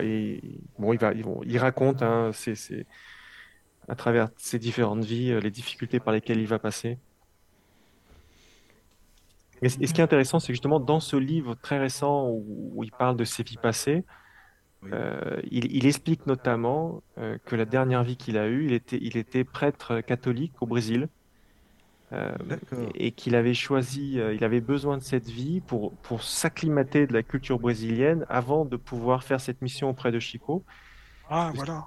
Parce ah, que oui, voilà. Donc c'était quand même, voilà, ça peut se comprendre, alors, effectivement. Mm. Voilà, et quand il était ce prêtre catholique, il va avoir beaucoup de conversations avec Becerra Jiménez, justement, qui est ce spirit du 19e siècle qui a, qui a, qui a, eu, qui a eu un grand impact hein, sur la diffusion du spiritisme à l'époque. Becerra était, était était, euh, alors je ne sais plus comment, un député, député euh, local euh, de l'État de Rio de Janeiro. Donc c'était un, homme politique assez important. Et, et, et, ce qui est intéressant, c'est qu'il explique en fait qu'il va, il va, il, décède alors que Chico Xavier, il décède vraiment au tout début des années 30. et il va rencontrer, et l'année d'après déjà, il, va, il va se communiquer avec Emmanuel. C'est intéressant parce qu'en fait, il, explique par là que euh, bah, finalement, Chico, Emmanuel, c'est le guide spirituel d'Emmanuel, mais dans la première partie de sa vie, euh, bah, il devait être suivi par d'autres personnes. Et, on, imagine toujours que le guide spirituel nous suit de, la naissance jusqu'à jusqu'au décès. Et ben, dans le cas d'Emmanuel, montre en fait que non. Voilà, donc, euh, voilà. Et depuis sa mort, est-ce qu'il y a des médiums qui ont eu des communications avec lui? Avec Emmanuel? Euh, Avec Chico Xavier. Avec Chico? Oui. Alors, non, je pense qu'il n'y en aura pas. Euh, alors, oui, euh, et non. À mon avis, il y en a eu plein bah, qui se disent avoir eu. Oui, oui, mais quelque chose, quelque chose de crédible, je veux dire. Bah oui, alors, on a combien des communications avec Jésus tous les jours hein. J'ai eu, j'ai eu beaucoup de chance parce que quand j'ai voyagé au, au Brésil, alors Chico Xavier est mort en 2002, moi, j'ai voyagé au Brésil en 2005, trois ans trop tard, on pourrait se dire. oui, en quelque sorte. Mais euh, j'ai eu la chance d'être introduit par beaucoup, chez beaucoup de gens qui ont, qui ont bien connu Chico. Euh, il y, y, a une dame, euh, Marlène Nobré, qui, qui, ah, oui. mmh. enfin, qui, qui, qui, qui, qui, a été fantastique avec moi, qui m'a ouvert toutes les portes de, de, ces gens-là. Et, et, beaucoup de ces gens-là, en confidence, m'ont expliqué avoir, avoir vu Chico, avoir eu des messages. Mais c'était dans le domaine personnel. Ah, et, et, jamais, et c'était des amis de Chico, et jamais ils vont, ils vont, ils vont écrire ça, ou jamais ils vont le dire publiquement. C'est, ça leur appartient à eux. Ils vont pas s'afficher, quoi. C'est ça. Exactement. Et, Chico euh, savait hein, l'importance de son nom au moment de son décès. Donc, ce qu'il avait mis au point, il a mis au point un stratagème, euh, c'est qu'il a, il a dit que qui, laisse, laisserait trois mots-clés euh, à trois de ses proches et que si jamais il donne un message dans l'au-delà, si ses trois proches ne confirment pas que les trois mots-clés sont contenus dans le message, ça voudra dire que c'est pas de lui. Ah voilà. Et en fait, euh, au début, les gens se sont interrogés en disant ben, c'est quoi ces mots-clés? Comment, comment est-ce que ce message fait partie? En fait, non, euh, c'est un peu mal connaître Chico, je dirais. On comprend, on comprend très bien qu'en vérité, euh, c'est un stratagème un peu qu'il a mis au point pour qu'aucun médium ne puisse dire avoir des messages de Chico et, quelque part s'appuyer de l'autorité de Chico mhm. Pour prêcher autre chose ou pour faire voilà ou pour se mettre en avant ou voilà, je pense que c'était un stratagème. Chico avait toujours dit euh, il avait besoin d'un temps de pause et il avait, il avait tout écrit, euh, tout était écrit dans ses livres et qu'il n'y avait pas besoin euh, qu'il se recommunique ultérieurement. Il y a une question sur le chat de qui demande quel est l'impact de Chico Xavier sur la vie spirituelle des Brésiliens? Alors il est, il est énorme, il est énorme parce que moi quand je, quand je suis allé au Brésil la première fois, euh, c'était en, 2004 et j'ai visité pas mal d'endroits euh, clés, on va dire, enfin, des hôpitaux spirit, des choses qui sont inimaginables en France. Hein. au Brésil, il y a de nombreux hôpitaux spirit. Euh, j'ai visité des institutions où il y avait, par exemple, la Fédération Spirit André-Louise à Sao Paulo, c'est qui, qui, aide des centaines de personnes handicapées. Il y a une radio à l'intérieur, il y a une télé. Euh, qui diffusent. Il y, a, des aides qui sont faites à la communauté du quartier qui, sont incroyables. Ils, aident des milliers de familles. Euh, voilà, j'ai visité un hôpital spirit euh, qui s'appelle André-Louise à Belo Horizonte, où, les personnes qui sont. c'est un, hôpital qui mélange psychiatrie et médiumnité, on pourrait dire. Ah. tous les médecins ne sont pas spirites, mais il y a, il y a, ils prennent en charge les personnes obsédés, les personnes qui ont des problèmes de schizophrénie euh, ou, des, euh, alors schizophrénie ou non, hein, mais des, des, encore une fois, je suis pas médecin, donc j'ai du mal à mettre des noms sur ce type de maladie, mais ils, vont les, ils les traitent à la fois spirituellement et euh, à travers les médicaments et à travers la psychiatrie usuelle, et ils obtiennent des guérisons incroyables. D'ailleurs, j'ai lu un livre récemment là-dessus de Emma Bragdon, qui est une américaine qui a étudié ça au Brésil, et, euh, c'est le seul endroit du monde où ils ont des aussi bons résultats dans la, les, dans, la pratique psychiatrique. Il y a 50 hôpitaux spirites à peu près au Brésil. Et, ce qui m'a marqué quand j'ai visité tous ces endroits incroyables, en fait, euh, c'est partout le nom de Chico Xavier revenait. Partout, les gens me disaient euh, on a commencé grâce à un message de Chico Xavier, voilà, c'était une personne qui était proche de Chico Xavier qui, qui, qui, avait lancé ça. Son nom était omniprésent partout, dans toutes les institutions. Tu, euh... tu, avais visité l'hôpital psychiatrique là, de euh, André Louis à... ah ben, ouais. près de Sao Paulo Ouais.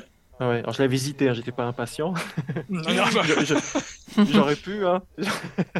on, on, en avait parlé la, semaine dernière avec Charles, justement. Oui, Rappelle-toi. Ouais. Ouais, c'est patient lourd là-bas. Ouais, c'est très lourd très très lourd. Il y a des endroits plus légers, ouais, mais c'était, voilà. Donc le, le, il y a, y, a, y a, un épisode qui est très très connu. C'est euh, en 1971. Euh, Chico va passer dans une émission de télé. Euh, la télé s'appelle Télé de Tupi. Et, extraordinairement, en fait, Emmanuel va, va, Chico va recevoir cette invitation et Emmanuel lui dire, va lui dire qu'il peut y aller. Je dis extraordinairement parce qu'en général, il, il évitait de se mettre trop en avant lui-même. Et lors de, ce, lors de cette émission, en fait, ça, ça, va être. Euh, alors, l'émission s'appelle Pingafogo. C'est en 1971 et ça, ça, va être le record d'audience absolu au Brésil. C'est une émission qui fait 2% d'audience normalement et ce jour-là, ils vont faire 75% d'audience. En fait, au fur et à mesure que, que l'émission a lieu, donc ça va durer, euh, je ne sais plus si ça dure pratiquement un peu plus de deux heures, euh, c'est plusieurs personnalités euh, qui, qui, qui, qui, peuvent poser des questions à Chico et, et aussi le public. Et, et, Chico répond en fait en direct. Et au fur et à mesure que Chico répond, tout le monde, les gens à Sao Paulo vont s'appeler en fait en disant euh, Est-ce que tu as allumé la télé? Allume la télé, regarde ce qui se passe. Et, et ça va être le, le, le, lendemain dans les journaux, ils vont dire C'était la révolution spirituelle au Brésil c'est qu'en fait, ce jour-là, en fait, c'est vraiment le Brésilien moyen qui a découvert Chico Xavier et le spiritisme. Et, et, la, et en fait, la, façon dont Chico va répondre, en fait, c'est Emmanuel qui répond à travers Chico Xavier à toutes les questions. Euh, la force des réponses qu'il met, la, modernité du, spiritisme, en fait, euh, sur des questions comme l'homosexualité, sur la chirurgie plastique, le, le, ça va vraiment, euh, vraiment choquer en fait euh, toutes les personnes au Brésil. Ils vont, ils vont vraiment découvrir euh, quelque chose de nouveau. Et ça, ça va être vraiment le grand marqueur. En fait, ça va être vraiment ce qu'ils appellent au, Brésil le diviseur des eaux euh, de la diffusion du spiritisme au Brésil. Il y, a, vraiment un avant et un après. Et tu crois qu'on peut la retrouver, cette émission? Ah oui, elle est publique, elle est enregistrée. Ah, euh, elle, est, qu'en portugais. oui, bien sûr. Il y a des gens qui s'intéressent. Il y en a qui ont, sous-titré en français quelques-unes. Hein. Ah, ah, oui, ah, mais c'est vachement intéressant, c'est bien ça. Si vous avez les liens, on pourra les mettre sur la page si, si vous êtes d'accord. Il faut, se replacer dans l'époque, hein, 1971, évidemment. Oui, c'est ça aussi. c'est en noir et blanc. Bah oui, oui en plus. les messages, c'est le plus important de toute façon. Voilà. Oui, oui. Mais euh, d'accord, donc oui, oui, à la télé, bah, finalement, il a bien fait d'écouter son guide, là, Emmanuel, qui lui a dit vas-y, tu peux y aller, euh, voilà, fonce, quoi. Mm. Je, pense qu'il y, a un deuxième personnage qui est important de citer, euh, qui s'appelle André Louise, qui va beaucoup écrire de livres à travers Chico Xavier aussi. Il, va écrire une série de 13 ouvrages sur le monde spirituel. Et, et ça aussi, c'est des livres qui vont, beaucoup marquer euh, au Brésil, euh, dans le, spiritisme brésilien et, aujourd'hui euh, l'ensemble du spiritisme mondial.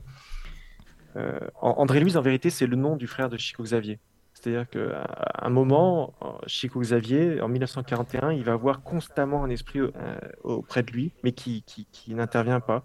Et quand il va lui demander son nom, il, va lui dire bah, T'as qu'à m'appeler, tu peux me donner le nom de, ton frère qui dort dans la chambre d'à côté, donc André Louise.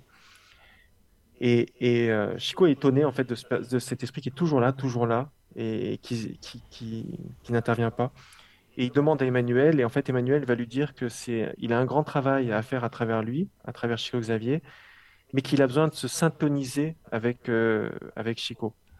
Et ça, ça va durer deux ans. Pendant deux ans, il va être auprès de Chico, et seulement deux ans plus tard, en 1943, il va écrire le premier livre euh, qui s'appelle Nos Solar, Notre foyer en portugais et où il va raconter en fait son décès et son arrivée dans le monde spirituel. C'est un beau livre, ça. Un beau livre. Moi, ça m'a toujours impressionné cette histoire parce que je me dis, bon, encore une fois, on parle de Chico Xavier, on est en 1941, ça fait 20 ans euh, qu'il écrit un tas de livres et de messages, et pourtant, même, euh, même là, il va falloir qu'il attende deux ans pour se syntoniser avec cet esprit, pour essayer d'être le plus euh, fiable possible, le plus fidèle possible dans, la retranscription qu'il va faire. Parce que évidemment, quand le médium n'est jamais parfait, il y a toujours une part du médium dans les écrits. Et, pour que ça soit le plus fidèle possible, il va, y avoir cette période de, syntonisation. Donc voilà, même le plus grand médium du XXe siècle avait besoin de deux ans de cohabitation avec cet esprit pour pouvoir être fidèle sur le message qu'il va donner. Et donc le livre, hein, c'est même, pour les spirites, hein, euh, même pour moi, la première fois que je l'ai lu, c'est un, peu un choc. Euh, parce qu'en fait, euh, déjà, on se rend compte que André Louise, il arrive dans le monde spirituel, c'était un ancien médecin, et il arrive dans la mm. condition de suicider. Et lui, il est révolté contre ça parce qu'il a voulu s'accrocher à la vie jusqu'au bout. Et, en fait, on va lui expliquer, ben non, c'est toutes les colères. Tu aurais dû mourir beaucoup plus tard, en vérité, mais c'est toutes les colères, les accès de colère que tu as eu, en fait, qui ont, qui ont, qui ont, anticipé, qui ont, qui ont provoqué euh, l'anticipation de sa désincarnation. Donc, déjà, ça, ça nous fait réfléchir. Oui, c'est ça. Euh, euh, sur nous-mêmes.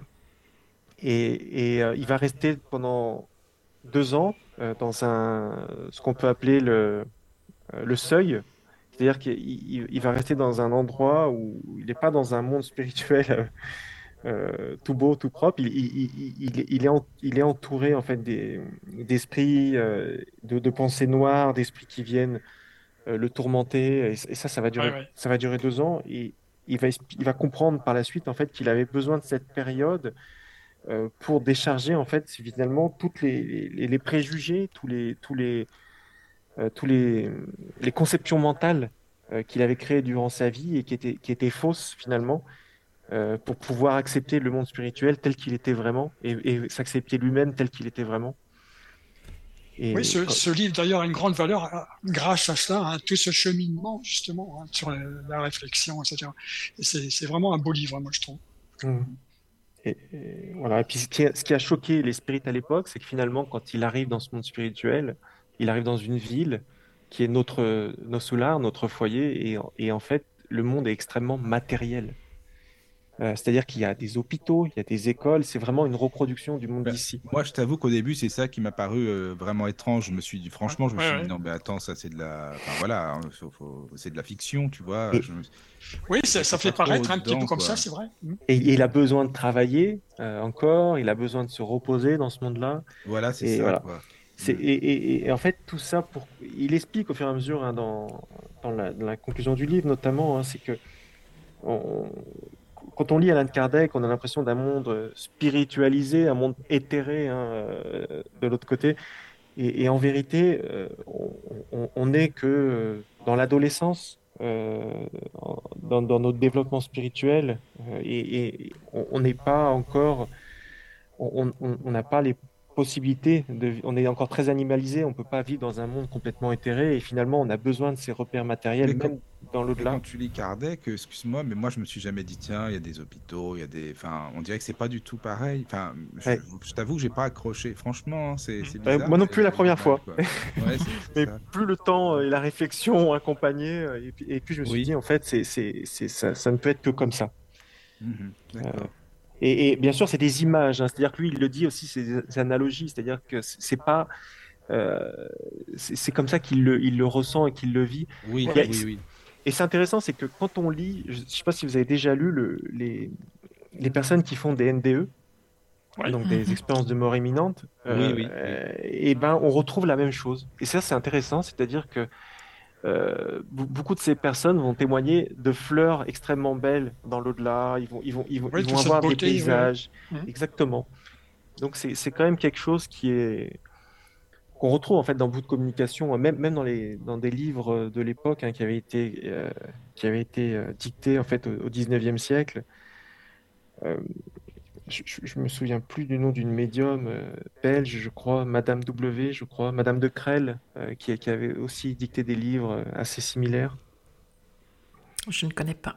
je ne connais pas tous les Belges. Madame de Toi, c'est une Belge, ah, oui. la connaître. Hein. Mais suite à des NDE pour cette personne? Non, non, non, non. Médiumnité. Médiumnité, d'accord. Ah oui, d'accord.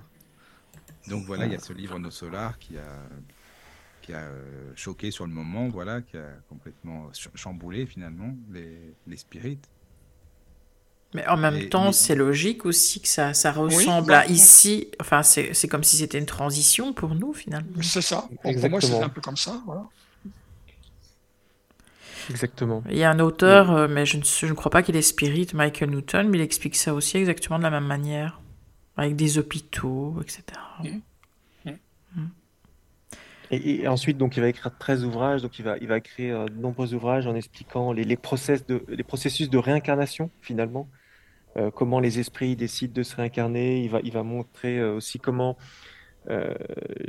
certains, dans d'autres ouvrages, il va montrer comment le monde spirituel intervient et il y a des interactions avec le monde ici, sans voilà, en expliquant toute cette subtilité euh, puisqu'il y, a toujours une interaction constante qui n'est pas aussi évidente qu'à travers la médiumnité, euh, à travers des intuitions. Euh, c'est extrêmement riche. comment ici il prépare les personnes qui vont décéder, comment il les accueille. voilà, c'est très ouvrages qui sont, assez incroyables. Et notamment l'un d'eux est assez connu, puisque il, il, va détailler un peu comment euh, les mécanismes de la médiumnité et il va décrire en fait André Louis, euh, il assiste à des séances médiumniques et il va décrire en fait euh, qu'il voit dans le médium une, à travers la glande pinéale, donc c'est une glande qu'on a dans le cerveau, en plein milieu du cerveau en fait, qui est qui à l'époque, au moment où André Louis écrit, on pensait qu'il était atrophié, hein, qui, qui, qui, déclenchait la puberté et qui s'atrophie ensuite. Et lui, il va, y décrire, en fait, c'est la glande de la médiumnité.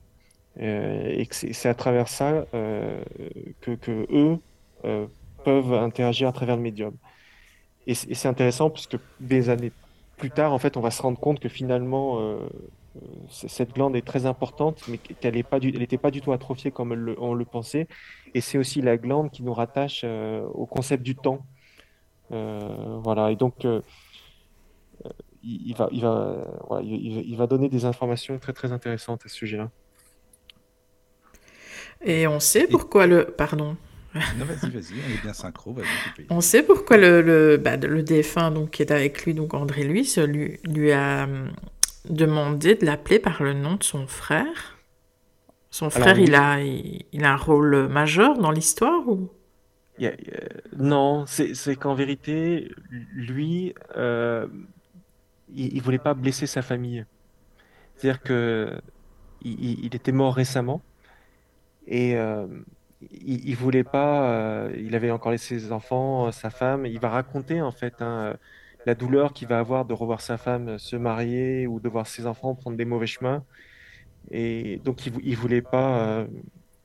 voilà, il voulait éviter ça. Et en plus, on, il y a certains indices qui laissent penser que c'était aussi un médecin très célèbre au Brésil. Ah, Et il y, a, il y a plusieurs indices qui laissent penser que ça, en fait, c'était euh, Carlos Chagas qui a découvert la, maladie de Chagas, justement, qui est une maladie endémique du Brésil euh, qui, et qui était très connue au Brésil. Et euh, je, crois que enfin, Chico Xavier va, va signer, il y a un portrait, une peinture de Carlos Chagas. Chico Xavier, à la fin de sa vie, va signer au dos, c'est le véritable André Louis. Hmm, d'accord, ah, ok. Ah. D'accord, d'accord. Et euh, il y, a, y, a, beaucoup de gens qui ont profité de lui. Je veux dire, à part sa famille au début, mais je veux dire. Alors, oui, un paquet, un nombre incalculable en vérité. Parce que il faut savoir déjà, dès, dès, que le centre va être créé, la première semaine où le centre va être créé, en fait, ils vont tout de suite recevoir des messages pour faire de l'aide euh, aux plus pauvres qu'eux. Alors, ils vont être complètement choqués par ça parce qu'ils n'ont même pas de pain pour eux, pour manger à leur faim. Et euh, disent mais comment on peut aider euh, ceux qui ont encore moins que nous quoi. Et finalement ils vont commencer avec juste un avec deux trois pains qu'ils vont pouvoir collecter et, ils vont avoir de l'aide qui va arriver. Et au fur et à mesure ça ça va prendre énormément d'importance tout au long de toute la vie de Chico et au fur et à mesure qu'il sera de plus en plus connu. Et il y a énormément de gens qui, qui veulent rétribuer Chico par rapport au message qu'ils ont reçu mais qui mais Chico accepte rien. Il accepte euh, et comme on disait le concept de la médiumnité gratuite c'est c'est pas lui qui a créé ça donc il accepte pas et donc ces gens-là, finalement, ils ont une autre option, bah, c'est de, faire des dons en fait euh, aux spiritistes, faire des dons à des centres spirites, et ces centres spirites qui vont créer voilà ces hôpitaux dont on parlait, mhm. ou des crèches, euh, des hospices pour prendre soin des vieillards ou pour distribuer, faire des, soupes gratuites, distribuer de la nourriture. Et donc on, estime hein, que les, en 1981, il va y avoir une campagne euh, pour, promouvoir Chico au prix Nobel de la paix, et à ce moment-là, on estimera qu'il y a 2000 œuvres d'assistance euh, euh, d'assistance sociale qui ont été créées au Brésil à travers l'œuvre de Chico Xavier. Donc voilà, ça c'est, je dirais, l'aide matérielle. Et ensuite, il y a l'aide spirituelle c'est-à-dire qu'il va y avoir, euh, il, va y avoir ces personnes que Chico va aider dans les problèmes de désobsession. Et surtout, il va, il va y avoir tous les messages euh, qui, va, qui, va, va donner. Donc, ça, ça va commencer à partir de 1967. Donc, Chico a, 40 ans. Euh, et il va commencer à donner des messages personnels. Donc, message personnel, ça veut dire, c'est pas des messages euh, d'ordre général ou des messages qui, qui, comme ceux qui, qui, étaient imprimés ou des histoires. C'est vraiment des personnes qui s'adressent aux, personnes qu'elles ont connues sur Terre pour leur dire directement euh, ce qu'elles ont vécu. Donc, les, messages sont, sont, juste incroyables. Euh, il va en recevoir à peu près une dizaine à chaque séance. Il fait ses séances les samedis et les dimanches. Et c'est là que je disais, il y, a, il dizaines de milliers de personnes qui vont, venir régulièrement dans, les centres hein, pour assister à, ces messages. Donc il y en a, euh, des dizaines de milliers hein, qui, sur toute de Chico qui ont été, écrits. Euh, alors il y en a beaucoup, euh, les personnes ont, bien voulu donner des copies. C'est pour ça qu'on connaît des centaines et des centaines de messages de ce type. Il y en a beaucoup qui ont été oubliés parce qu'ils étaient personnels mais c'est euh, des messages qui sont juste incroyables à lire. Alors là, j'en avais un petit exemple. J'essaie, voilà. Ah oui, c'est oui. Alors, c'est des messages énormes qui font plusieurs dizaines de pages. Donc, euh, ce que je vais vous lire, c'est juste un, très bref condensé, mais c'est pour vous donner un peu la teneur euh, de, de, ce qui se passe. Donc là, par exemple, c'était les, parents d'un garçon qui s'appelait José Roberto. Il était étudiant en médecine et il est décédé. Il y a eu un accident de train dans la ville de, de Mogi au Brésil le 8 juin 1972. Donc lui, il, était à l'intérieur, il avait 18 ans et il est décédé dans cet accident de train. Et ses, parents, en fait, ne s'en remettent pas. Et euh, une un an auparavant, à Télétupi, ils ils avaient entendu parler de Chico Xavier. Et on retrouvera ce schéma assez souvent. Hein. Souvent, c'est des gens qui ne sont pas du tout spirites, euh, qui, qui, qui, sont, qui, qui, n'arrivent pas à passer la douleur du deuil et qui, qui décident en dernier recours d'aller voir Chico Xavier. Chico Xavier est tellement célèbre à l'époque hein, qu'il suffit d'écrire sur une enveloppe Chico Xavier pour que la lettre lui parvienne chez lui, pour donner un peu un, un ordre d'idée. Et quand c'est souvent ces gens-là vont de manière anonyme au centre, une dizaine de milliers de personnes, euh, donc euh, il n'y a, y a, pas, a, y a, pas de, il a pas de contrôle, je dirais. Et y a, pendant que Chico écrit, au fur et à mesure, il y a, y a, y a, une personne qui fait une, qui, qui fait une conférence euh, orale hein, au début, et puis au fur et à mesure que les messages sont délivrés, euh, quelqu'un va dire, par exemple, euh, est-ce qu'il y a euh, dans l'assistance quelqu'un qui s'appelle tel tel Oui. Est-ce que vous avez perdu une personne qui s'appelait un tel Oui. Et à partir de ce moment-là, en fait, ils vont donner le message, ils vont vérifier les informations. en salle, en fait. Ah, absolument. Mais il, ah, c'est bah un peu un cas unique. Hein. Oui, oui, c'est dingue ça quand même. Oui, oui, d'accord. Donc voilà. ça existait depuis longtemps finalement, ça déjà. Et donc, en fait, il, écrit, hein, euh, là, par exemple, alors voilà, il avait 40 ans, il avait, c'était le plus grand médium du, du siècle, et il avait, il avait, euh, il, avait, euh, non, il avait, il avait 57 ans, pardon, c'était en 1967 hein, qu'il a commencé, il avait 57 ans, il avait 40 ans de médiumnité derrière lui, et c'était le plus grand médium du siècle. Hein. donc, voilà, c'est pour dire, c'est pas forcément un schéma que tout le monde peut se reproduire. Donc, je, vous lis le message, là, par exemple, de ce José. Roberto. Euh, il écrit Chère maman, dire ce que je ressens maintenant, ma chère maman, est impossible. Le papier me semble un miroir dans lequel mes pensées se reflètent.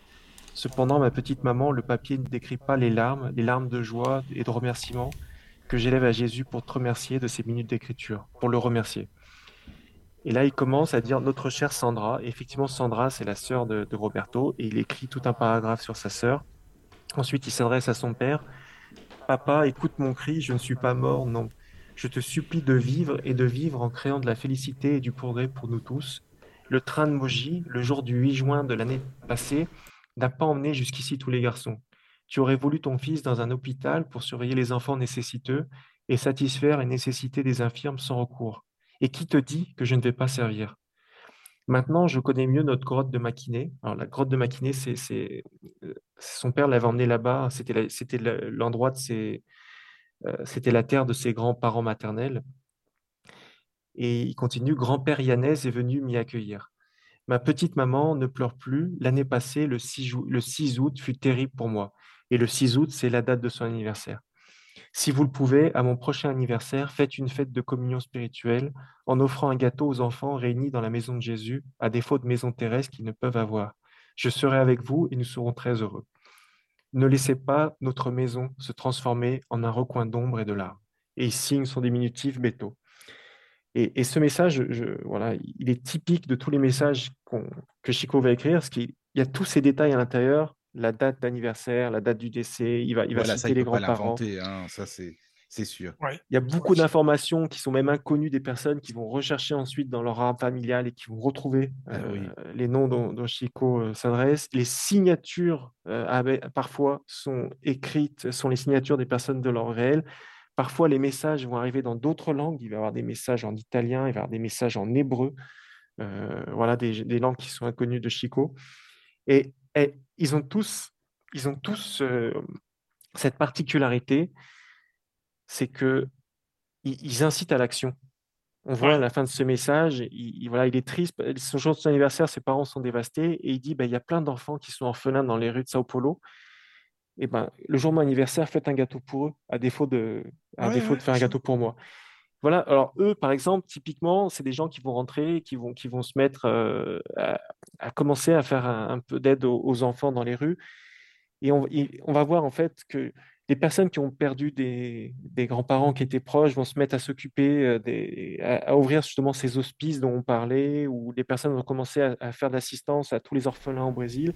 Et c'est comme ça, en fait, aussi à travers ces messages que vont se créer toutes ces œuvres d'assistance sociale. Mm-hmm. Et en plus de ça, hein, pour compléter la, et, être un peu plus complet, il va aussi écrire des ordonnances, énormément d'ordonnances euh, de type médical. Alors, la loi au Brésil est la même qu'en France. Hein. Euh, on n'a pas le droit de réaliser des ordonnances médicales si on n'est pas médecin. Euh, et euh, ce qu'il va faire, c'est qu'il va les faire à travers, à travers des, les remèdes de plantes, notamment. Donc, il, faisait 200 ordonnances en moyenne hein, par réunion, et ça arrivait d'en faire jusqu'à 500. pour se, donner un ordre d'idée, il, commençait. Et, donc, les réunions finissaient vers 20 heures. Euh, et après, à 20h, il se mettait un point d'honneur d'aller serrer la main et d'avoir un mot avec toutes les personnes qui étaient venues le voir. Et donc, il restait debout régulièrement jusqu'à 6 h du matin. Euh, il, va, faire ça jusqu'à très très tard dans sa vie. Hein. il aura plus de 80 ans. Et voilà, il va, prendre son temps pour, euh, pour avoir un mot pour chacun. Et, ça aussi, c'est les, gens qui ont, été dans ces, files d'attente. Hein. ils sont des milliers. à chaque fois qu'ils racontent les anecdotes, on a des frissons. C'est juste incroyable. Euh, il y a une dame qui explique, elle, est, elle, est dans, elle est dans la, dans la file d'attente et Chico va directement vers elle, il s'adresse directement à elle vers son prénom, par son prénom, alors qu'ils se sont jamais rencontrés, hein, comme tous les gens qui ont reçu ces messages, hein, avec tous ces détails. Et, euh, Chico va dire bah, J'ai reçu ta lettre, la réponse a déjà été postée, tu devrais la recevoir bientôt. Et euh, la, femme, elle se met à pleurer, elle me dit Mais comment, comment Chico, il sait que je lui ai écrit et, comment il connaît mon nom alors que sur la lettre, j'avais même pas signé. Euh, voilà, il, va. Il, va. Euh, enfin, c'est juste assez incroyable euh, ce qui va, toutes les détails qu'il va donner à toutes les personnes qui viennent le voir. Et, Emmanuel dira toujours en fait que lui, il, il sait rien de tout ça. Finalement, c'est Emmanuel qui lui souffle tout à l'oreille, quoi. C'est fou. Ah, c'est le médium le, plus complet. Et... à l'époque, il y avait, il y avait d'autres médiums, qui, enfin pas aussi connus que lui, bien sûr, mais... Alors, moi j'ai une théorie très personnelle là-dessus, mais euh, Chico, c'est ce qu'on pourrait appeler un médium de révélation. Mhm. Euh, parce que tout ce qu'il a écrit, c'est des choses qu'il il, a révélé une grande partie de choses que euh, on pourrait presque comparer ça un peu euh, à un prophète hein, de, l'ancien temps. Euh, je ne vois pas d'autres médiums avec cette capacité-là au courant du XXe siècle. il y a ce niveau-là, en tout cas. donc il y, avait, d'autres médiums hein, qui vont qui. il y a le Brésil, il y a des milliers de médiums évidemment, mais il y a d'autres médiums qui vont travailler avec Chico Xavier. Euh, lui, il considérait toujours que le travail médiumnique, c'est un travail d'équipe. Et, donc, il va, il va faire participer à sa table de nombreux autres médiums qui vont, euh, euh, qui vont, qui vont également co-signer les livres, hein, des livres qui vont être écrits en, partenariat avec d'autres médiums. Et il y en a un notamment qui, qui, a une médiumité également assez extraordinaire. Il, il s'appelle Valdo Vieira. Euh, il va rencontrer Chico, euh, alors que lui, il est étudiant en médecine. Chico aura déjà, euh, c'est en 1900, dans les années 1950, Chico a, déjà pratiquement 50 ans. Et, ce, qui est, fou, en fait, c'est que ce, médium, Valdoviera, donc qui est étudiant en médecine, hein, il a une vingtaine d'années, il, reçoit des communications d'André Louis. Et et ça colle pas en fait. Euh, André Louis donne beaucoup de communication à Valdovira et quand il compare à ce qu'il a écrit dans Nos Soulards, la composition de sa famille, la façon dont il est mort, dans Nos Soulards, il décrit qu'il est resté 8 ans euh, dans le seuil. Et en fait, ça colle pas. Ça colle pas par rapport aux informations euh, de, dans Nos Soulards. Et, et, Valdo va, rentrer en contact avec, euh, avec Chico. Et ce que Valdo ne sait absolument pas à l'époque, c'est que André-Louise a changé euh, la composition de sa famille, a changé euh, son histoire, en fait, pour pas être reconnu finalement euh, dans nos soulards, pour pas que les gens puissent identifier qui il était, parce qu'il était célèbre. Et c'est là, en fait, quand il va rencontrer Valdovira, qu'il va se rendre compte que c'est bien le même André-Louise, il va apparaître au milieu des deux. Et, il va se rendre compte que, et c'est là qu'il va l'identifier euh, bah, bah, et, savoir que c'était Carlos Chagas. Et ce qui est mhm. intéressant, c'est que Valdovira se trouve à une ville à 500 km de distance de, de, Pedro Leopoldo, la ville où, plus tard Chico Xavier va, habiter, ou Beraba. Et ils vont commencer à écrire deux livres, notamment d'André Louis, euh, où Chico fera les, les, chapitres pairs et Valdovira fera les chapitres impairs, euh, et sans avoir aucune idée de ce que l'autre écrit. Donc on imagine. Hein, oh, c'est fou ça. Ah, et quand ils, vont, ça. quand ils vont se revoir et mettre tous les chapitres, euh, voilà, pair et impair imbriqués, en fait, ça va, ça va faire des livres. C'est assez dingue quand même. Voilà. On va se dire, mais ça va être n'importe quoi, ça va être le fouillis et tout finalement. Et puis, euh, puis non. Quoi. Et ces deux livres, c'est euh, Mécanisme de la médiumnité et Évolution en deux mondes, voilà, qui ont été ah écrits de, de, cette façon. D'accord. Ah, c'est intéressant. Ça. Oui, effectivement. Pour donner des, ordres d'idées de statistiques, hein, donc euh, en 1967, euh, quand Chico commence justement ses messages, hein, euh, ses messages personnels, il a un ami qui s'appelle Elias Barbosa, qui est psychiatre, qui l'aide beaucoup, et il va, il va calculer qu'en fait, Chico, depuis qu'il a commencé, il a participé à 6240 réunions, il a reçu un million de personnes, il a passé 73 000 heures à psychographier, il a fait 21 000 versets euh, et, 17 000 pages regroupées dans 92 livres. Voilà, ça c'était seulement en 1967, hein, sachant qu'il va, il va continuer à produire jusqu'à la fin de sa vie en, 2002. Et au niveau de sa, de sa santé. Oui, j'allais le dire. Oui, ouais. Alors, il n'a pas une il n'a pas une santé euh, de fer, je dirais, malgré le fait qu'il reste euh, comme ça des heures incroyables ouais, justement. Euh, à, attendre les gens. Mais dès, l'âge de 21 ans, quand il en fait en 1931, quand il rencontre Emmanuel, il va perdre l'usage de l'œil gauche à travers une cataracte. Et ce qui est intéressant, c'est qu'à l'époque, ils obtiennent, ils font, ils font, à travers la médiumnité de Chico, ils obtiennent des, guérisons hein, dans, le, dans son mmh. centre. Et lui, quand il va être diagnostiqué avec la cataracte, son premier réflexe, ça va être de demander à Emmanuel de, bah, de, le guérir. Quoi. Et Emmanuel va lui, va lui expliquer que non. Il va dire c'est c'est pas parce que. C'est qu'il va être un euh peu dur là avec lui. Alors, pas seulement à ce moment-là. non. oui, en fait, toujours. Hein. Euh, et, il, va, il va lui dire, euh, il va lui demander d'ouvrir l'évangile à un endroit et de lire. Et donc, Chico va lire. Et c'est une parole de Jésus, qui dit Venez à moi, euh, vous tous qui êtes affligés et qui êtes chargés, et je vous soulagerai. Et donc, quand il, au moment où il prononce le mot soulagerai, euh, euh, Emmanuel l'arrête et lui dit Est-ce que tu as compris? Jésus n'a pas promis de nous guérir, c'est-à-dire de nous ôter la bénédiction des obligations qui nous incombent devant la divine, mais il a promis de nous soulager, de nous venir en aide. Donc, ayons confiance au Maître divin et travaillons. Voilà, il, va lui dire ça. Donc, euh, Chico se résout à, continuer, euh, à continuer son travail avec sa cataracte et la perte d'un œil. Hein. Euh, donc, les, deux premiers jours, il reste chez lui pour récupérer. Et là, il voit Emmanuel qui apparaît à nouveau et qui lui dit Mais qu'est-ce que tu fais? Pourquoi tu n'es pas en train de travailler?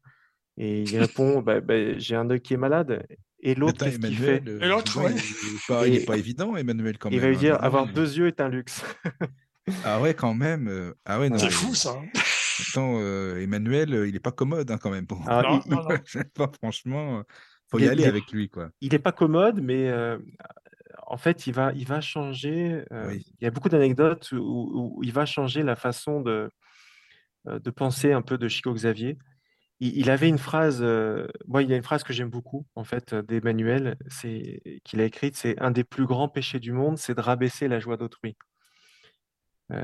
et, et, ça, je trouve, c'est une phrase qui est magnifique. Emmanuel était très à cheval là-dessus. En fait, à chaque fois que, Chico avait un peu d'impatience avec les personnes, avait la voix un peu, un peu agressive, un peu irritée, en fait, Emmanuel attendait le soir que Chico euh, soit tranquille et il apparaissait et il le sermonnait. En fait. il, le il le réprimandait.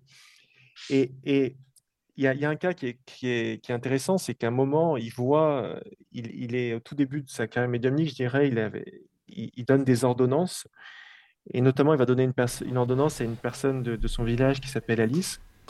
Et le lendemain matin, il se réveille, il est en retard pour aller au travail, donc il, commence un peu à marcher vite. Et là, il, voit Alice qui, l'interpelle à, l'autre bout de la rue. parce qu'elle n'a pas compris finalement quelque chose qui est dans l'ordonnance. Et Chico se dit bon, je vais faire semblant que j'ai pas vu parce que je vais être en retard au travail. Et il continue de marcher vite. Et là, il entend la voix d'Emmanuel qui lui dit 5 minutes de plus ne vont pas te nuire. Donc il s'arrête, il, refait demi-tour, il va aller voir euh, Alice, il lui explique ce qu'elle n'a pas compris, et il repart. Et au moment où il repart, Alice va lui dire, que va avec Dieu, hein, va con Deus, c'est une phrase qui est très, très commune, je dirais, en portugais. Et au moment où elle prononce ces mots, Emmanuel lui dit Regarde derrière toi. Et quand elle prononce ces mots-là, Chico va décrire qu'il va avoir une lumière qui va sortir des, lèvres d'Alice et qui va venir l'envelopper euh, et, comme le réconforter. Et Emmanuel va lui dire à ce moment-là Et maintenant, imagine ce qui serait sorti de ses lèvres si, euh, si tu n'avais pas, attendu, tu n'avais pas assisté et qu'elle avait dit Va au diable. Et ça, c'est quelque chose de, très intéressant, c'est que Chico va changer sa façon de, parler, il va faire attention aux pensées, aux mots. Euh, même, même, par exemple, les, plutôt que de dire les prostituées, il, dira euh, les sœurs qui commercialisent la force sexuelle, plutôt que les adversaires, il dira les amis stimulants. Euh, il, va changer finalement sa, façon de sa façon d'être. Et, et et, voilà, ça, c'est quelque chose que, j'aime beaucoup. Emmanuel disait, il est indispensable d'apprendre à être grand dans les tâches humbles pour être humble dans les grandes tâches. Ah. Et, ça, c'est deux des phrases que, qui, m'ont le plus marqué chez Emmanuel. Alors, ça c'est personnel, hein, parce qu'il a écrit euh, tellement de livres et de choses intéressantes, mais ce que je trouve très intéressant là-dedans, finalement, c'est qu'il ce qu'il nous dit, c'est que euh, avoir juste un sourire, juste une bonne pensée pour tous les gens qu'on va croiser dans la journée.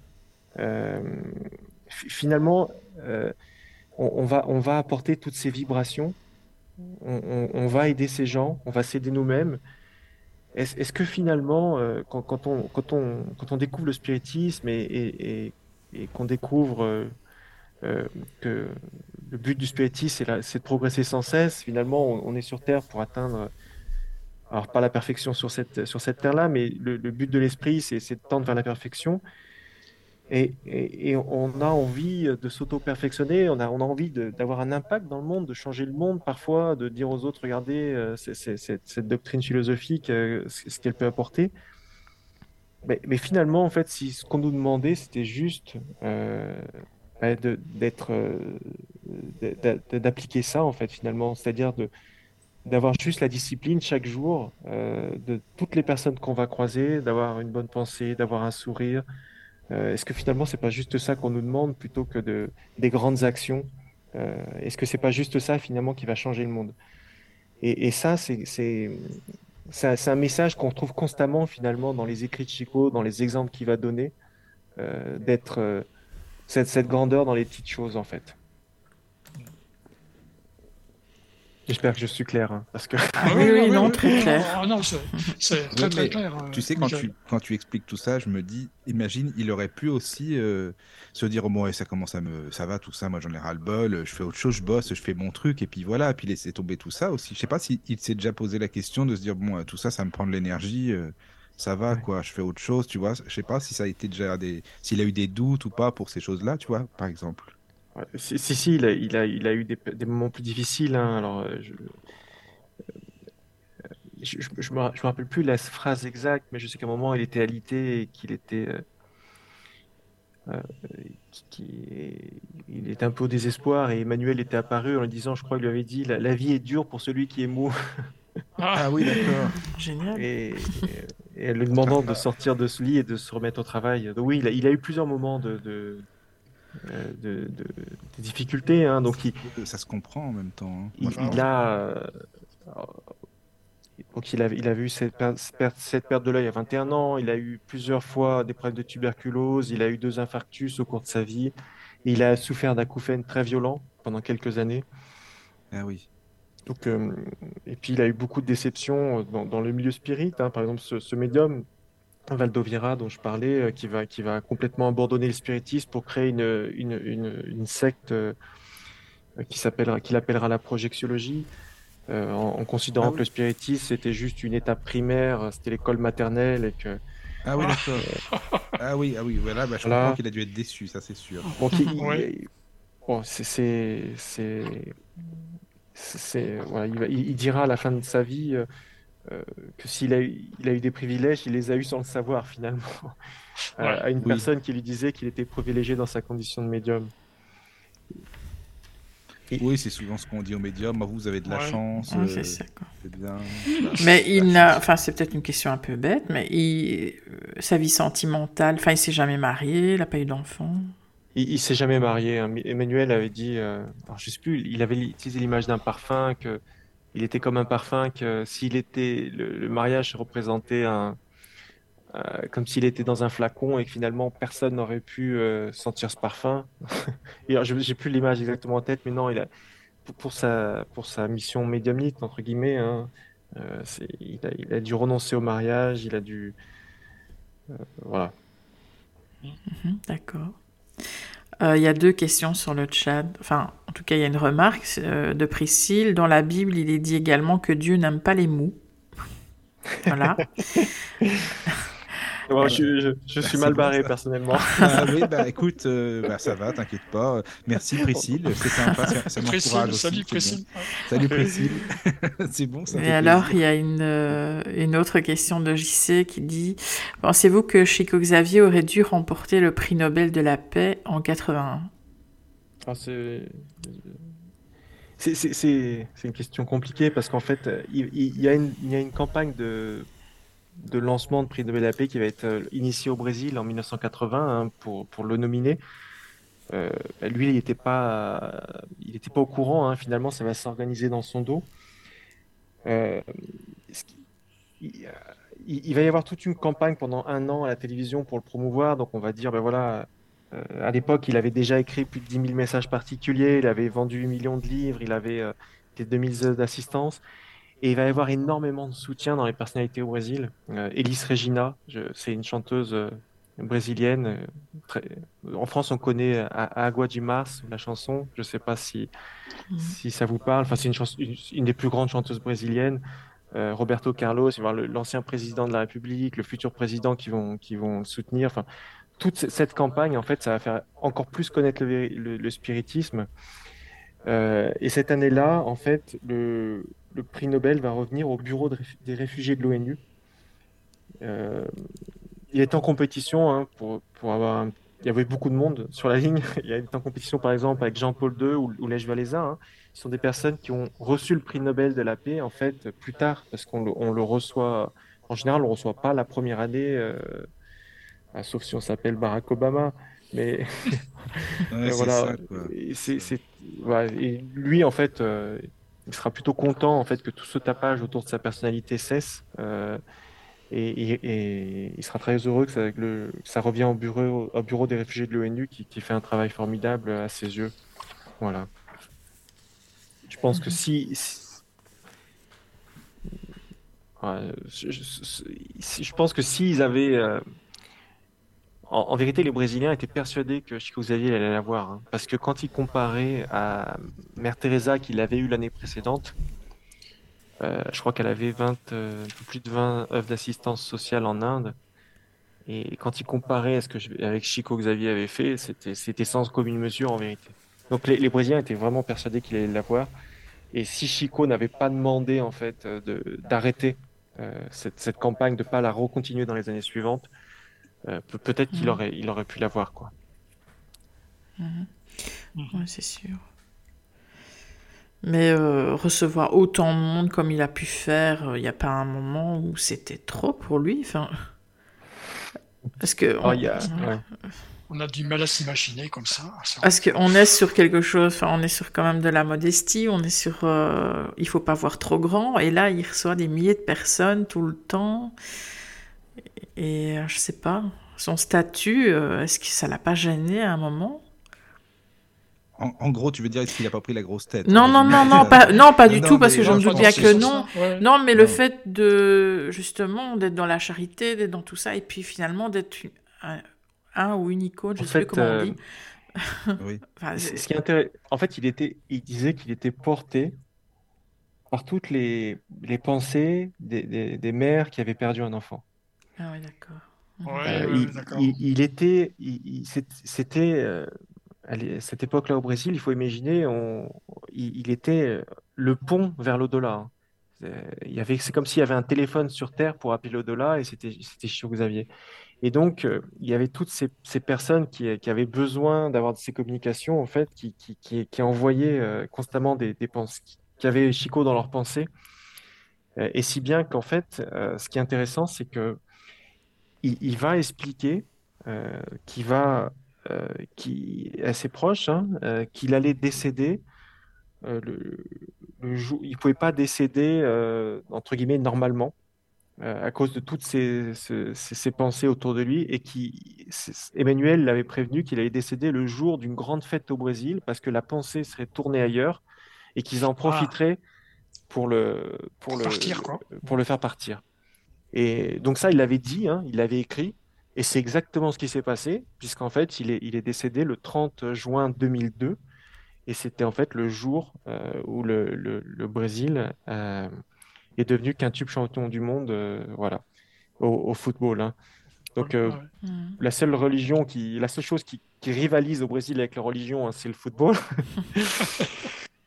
et, et, voilà, et tout, en fait, tout, pendant tout le pays était en liesse, euh, c'est à ce moment-là qu'il est décédé. Et, ce qui est intéressant, c'est qu'en fait, juste dans la ville d'Ubatuba, euh, c'est la seule ville au Brésil où il habitait qui n'a pas fait euh, la fête, hein, puisque fait, la nouvelle s'est répandue rapidement dans la ville et, et Ubatuba était en deuil ce jour-là. Mhm. Oh, il a dû se dire, oh, bon, ça y est, c'est bien, c'est le moment de partir alors. C'est ça. ça, Il aurait pu partir quatre ans plus tôt s'il n'y avait pas eu Zidane. en ah fait, c'est ça, quoi. eh oui.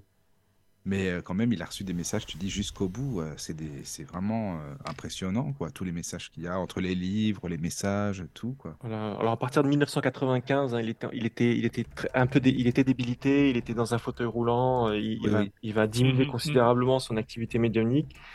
Mais le tapage autour de lui ne s'arrête jamais, en fait. Hein. Il, faut, il, y a toujours, il y a toujours des centaines de personnes hein, bah, en dehors de chez lui qui ont absolument besoin de parler avec lui et, qui, euh, et qui ne le laisse pas tranquille, quoi. Mais il, il avait quel âge quand il s'est Excuse-moi, quand il, s'est désincarné? Il avait 92 ans. Ah, 92, oui, 92. Excuse-moi, il y, a, il, y a, il y a, une histoire qui est, une histoire graphique qui est vraiment drôle. C'est un euh, Laer Chanieli, c'est un, c'est un, un, graphiste au Brésil, et il va et, et lui était, il explique en fait sa rencontre avec Chico. Donc lui était complètement athée euh, un jour, par hasard, il va rencontrer Chico. Euh, et, Chico dégageait des fois des odeurs de fleurs très très fortes. Et quand il va rencontrer Chico, il va, il va expliquer que son, son, son costume est imprégné d'une odeur de rose très très forte. Il va le laver plusieurs fois, il n'arrive pas à faire enlever cette odeur, euh, cette odeur-là. Et voilà, lui, c'est un athée fini, hein, je dirais. C'est ça, les, les, choses spirituelles n'intéressent absolument pas. Et, quelques, années, euh, quelques années plus tard, il va perdre sa mère. Et, alors qu'il est en train de penser à sa mère, il va ressentir très très fortement cette odeur de rose dans tout son appartement. Donc il va repenser à Chico, il va se dire ah, mince quand même, euh, est-ce que ça vaudrait pas le coup d'aller voir? Et, euh, c'est quelqu'un qui fait partie de la, société, la haute société, on va dire au Brésil à Sao Paulo. Et ce qu'il va faire, c'est qu'il est, il très occupé dans, son travail. Il va prendre un avion euh, pour aller directement au, au Beraba, un avion privé. Euh, ça, c'est quelque chose qu'on imagine peu en France, mais au Brésil, ça, existe à l'époque. Donc, il prend un avion privé euh, pour aller jusqu'à Uberaba. Et il, il, demande au chauffeur, et le chauffeur lui dit bah, qu'il rentre à, euh, il, lui rentre euh, à 17h. Puis il négocie, il dit bah, écoutez, moi je vais voir Chico Xavier, je ne sais pas si j'ai le temps de faire aller-retour. Est-ce que, est que, est que vous pouvez m'attendre? Et, la personne lui dit bah, si vous voulez, j'attends jusqu'à 17h15, après je dois rentrer. Donc, il, alors, il explique tout ça. C'est un roman graphique, c'est très marrant. Il arrive, euh, donc il, prend un taxi, il arrive dans l'adresse de Chico Xavier, et au moment où il se rapproche de l'adresse, il voit une, il voit une foule, une foule, une foule de gens. Il estime qu'il y a 10 000 personnes. Il dit, mais qu'est-ce que c'est que ça? Donc il sort comme ça de son taxi. Lui, il sait pas que c'est pour faire la queue pour aller Chico Xavier. Il a aucune idée, en fait, de, l'importance du personnage. Et il commence à se, il explique qu'il essaie de se frayer un chemin hein, comme s'il était dans une piscine en train de, en train de se de brasser. Et il dit, euh, il dit à une personne, mais, mais, mais qu'est-ce qui se passe ici J'ai absolument besoin de parler avec Chico Xavier. Et la personne le regarde en rigolant, en disant, mais ici, tout le monde a absolument besoin de parler avec Chico Xavier. Et là, il comprend en fait que tout le monde est venu euh, faire, faire la queue. Et il se dit, mais, mais c'est incroyable. Et euh, donc, il, désespère. Il dit, bon, ben, c'est foutu, je ne peux, pas, je peux pas prendre mon avion à temps, il, faut, il va falloir que je rentre. Et à ce moment-là, un, des portails s'ouvre et il y a un personnage qui crie Laerch, Laerch. Se dit mais euh, qu'est-ce que c'est ça? C'est son, prénom. Et le mec le, montre du doigt et lui dit Laerch, viens ici. Il dit mais, mais comment vous me connaissez? Comment vous savez que j'étais là? Alors qu'il avait décidé le, matin même de venir. Hein. Ah, c'est Chico Xavier qui m'a dit que, euh, que tu étais là en train d'attendre et que tu étais en train de te morfondre et qui a demandé que je t'appelle. Donc il fait rentrer, euh, euh, il, le fait rentrer, et là Chico se retrouve, euh, il se retrouve en face de Chico avant que la réunion commence. Donc Chico lui donne, lui offre un thé, et tout ça. L'air est complètement stupéfait. Hein. Et il commence, et, Chico commence à lui parler de la, magnifique odeur de rose de sa mère. Donc, vous imaginez un peu comment le, gars n'en revient pas. Hein. Bah oui, c'est bah ça. Bah, et ce qui est, ce qui est drôle, c'est que il dit mais, mais, mais, comment comment vous saviez que j'étais là? Comment vous saviez que comment vous saviez Enfin, il, pose toutes ces questions. Il n'avait pas vu Chico Xavier depuis, je crois, plus de 10 ou 15 ans. Bah oui. Et il avait croisé juste une fois.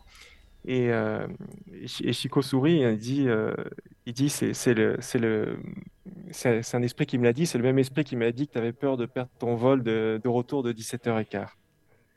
Et, voilà. Et là, il tombe complètement en déni en disant, mais même, même l'horaire euh, que j'ai négocié avec le pilote, euh, moi et le pilote tout seul euh, en arrivant, même ça, il est au courant. ah oui. Et, donc Laerge va, suite à ça, va devenir un spirit convaincu. Hein. Ah oui, il va être spirit ensuite. ah oui, bah là, quand on, quand on a, oui, c'est ça. Quand on constate ce genre d'événement. oui, c'est sûr, c'est sûr. Mais c'est voilà, et quand on, avait la question au début, euh, quelqu'un de l'audience, euh, quelle, est l'importance de Chico Voilà, on imagine des millions de personnes qui ont eu un contact avec Chico et qui ont vécu des histoires comme ça. Euh, fatalement, le, le, le, regard de la société sur, brésilienne sur le spiritisme a complètement changé. Il y, avait ces, ces, ces, personnes, comme disait Charles au début, qui ont préparé le terrain, euh, des, des, spirites euh, incroyables qui ont, qui ont semé les premières graines au Brésil. Mais Chico, c'est vraiment le marqueur euh, qui, qui, va, qui, va, qui va changer complètement le regard de la société brésilienne sur le spiritisme. Est-ce qu'il y a beaucoup de documents sur Chico Xavier, des documentaires aussi qu'on peut écouter, par exemple? Alors, il y a, y a, Des interviews de Chico Xavier, par exemple, des choses comme ça. Il y, y, a plusieurs interviews euh, audio, il y a, y a, quelques films où on le voit. Bon, il y a énormément de photos. Je l'en avais vu ah sur YouTube, mais bon, c'était en, en, brésilien, quoi. Donc, euh, effectivement. Ouais. Eh oui. D'accord. Il y, a des, il, y a des, il y a un film biographique aussi. Oui. Il est sous-titré en français. Ah, d'accord. Ah, d'accord. C'est bien.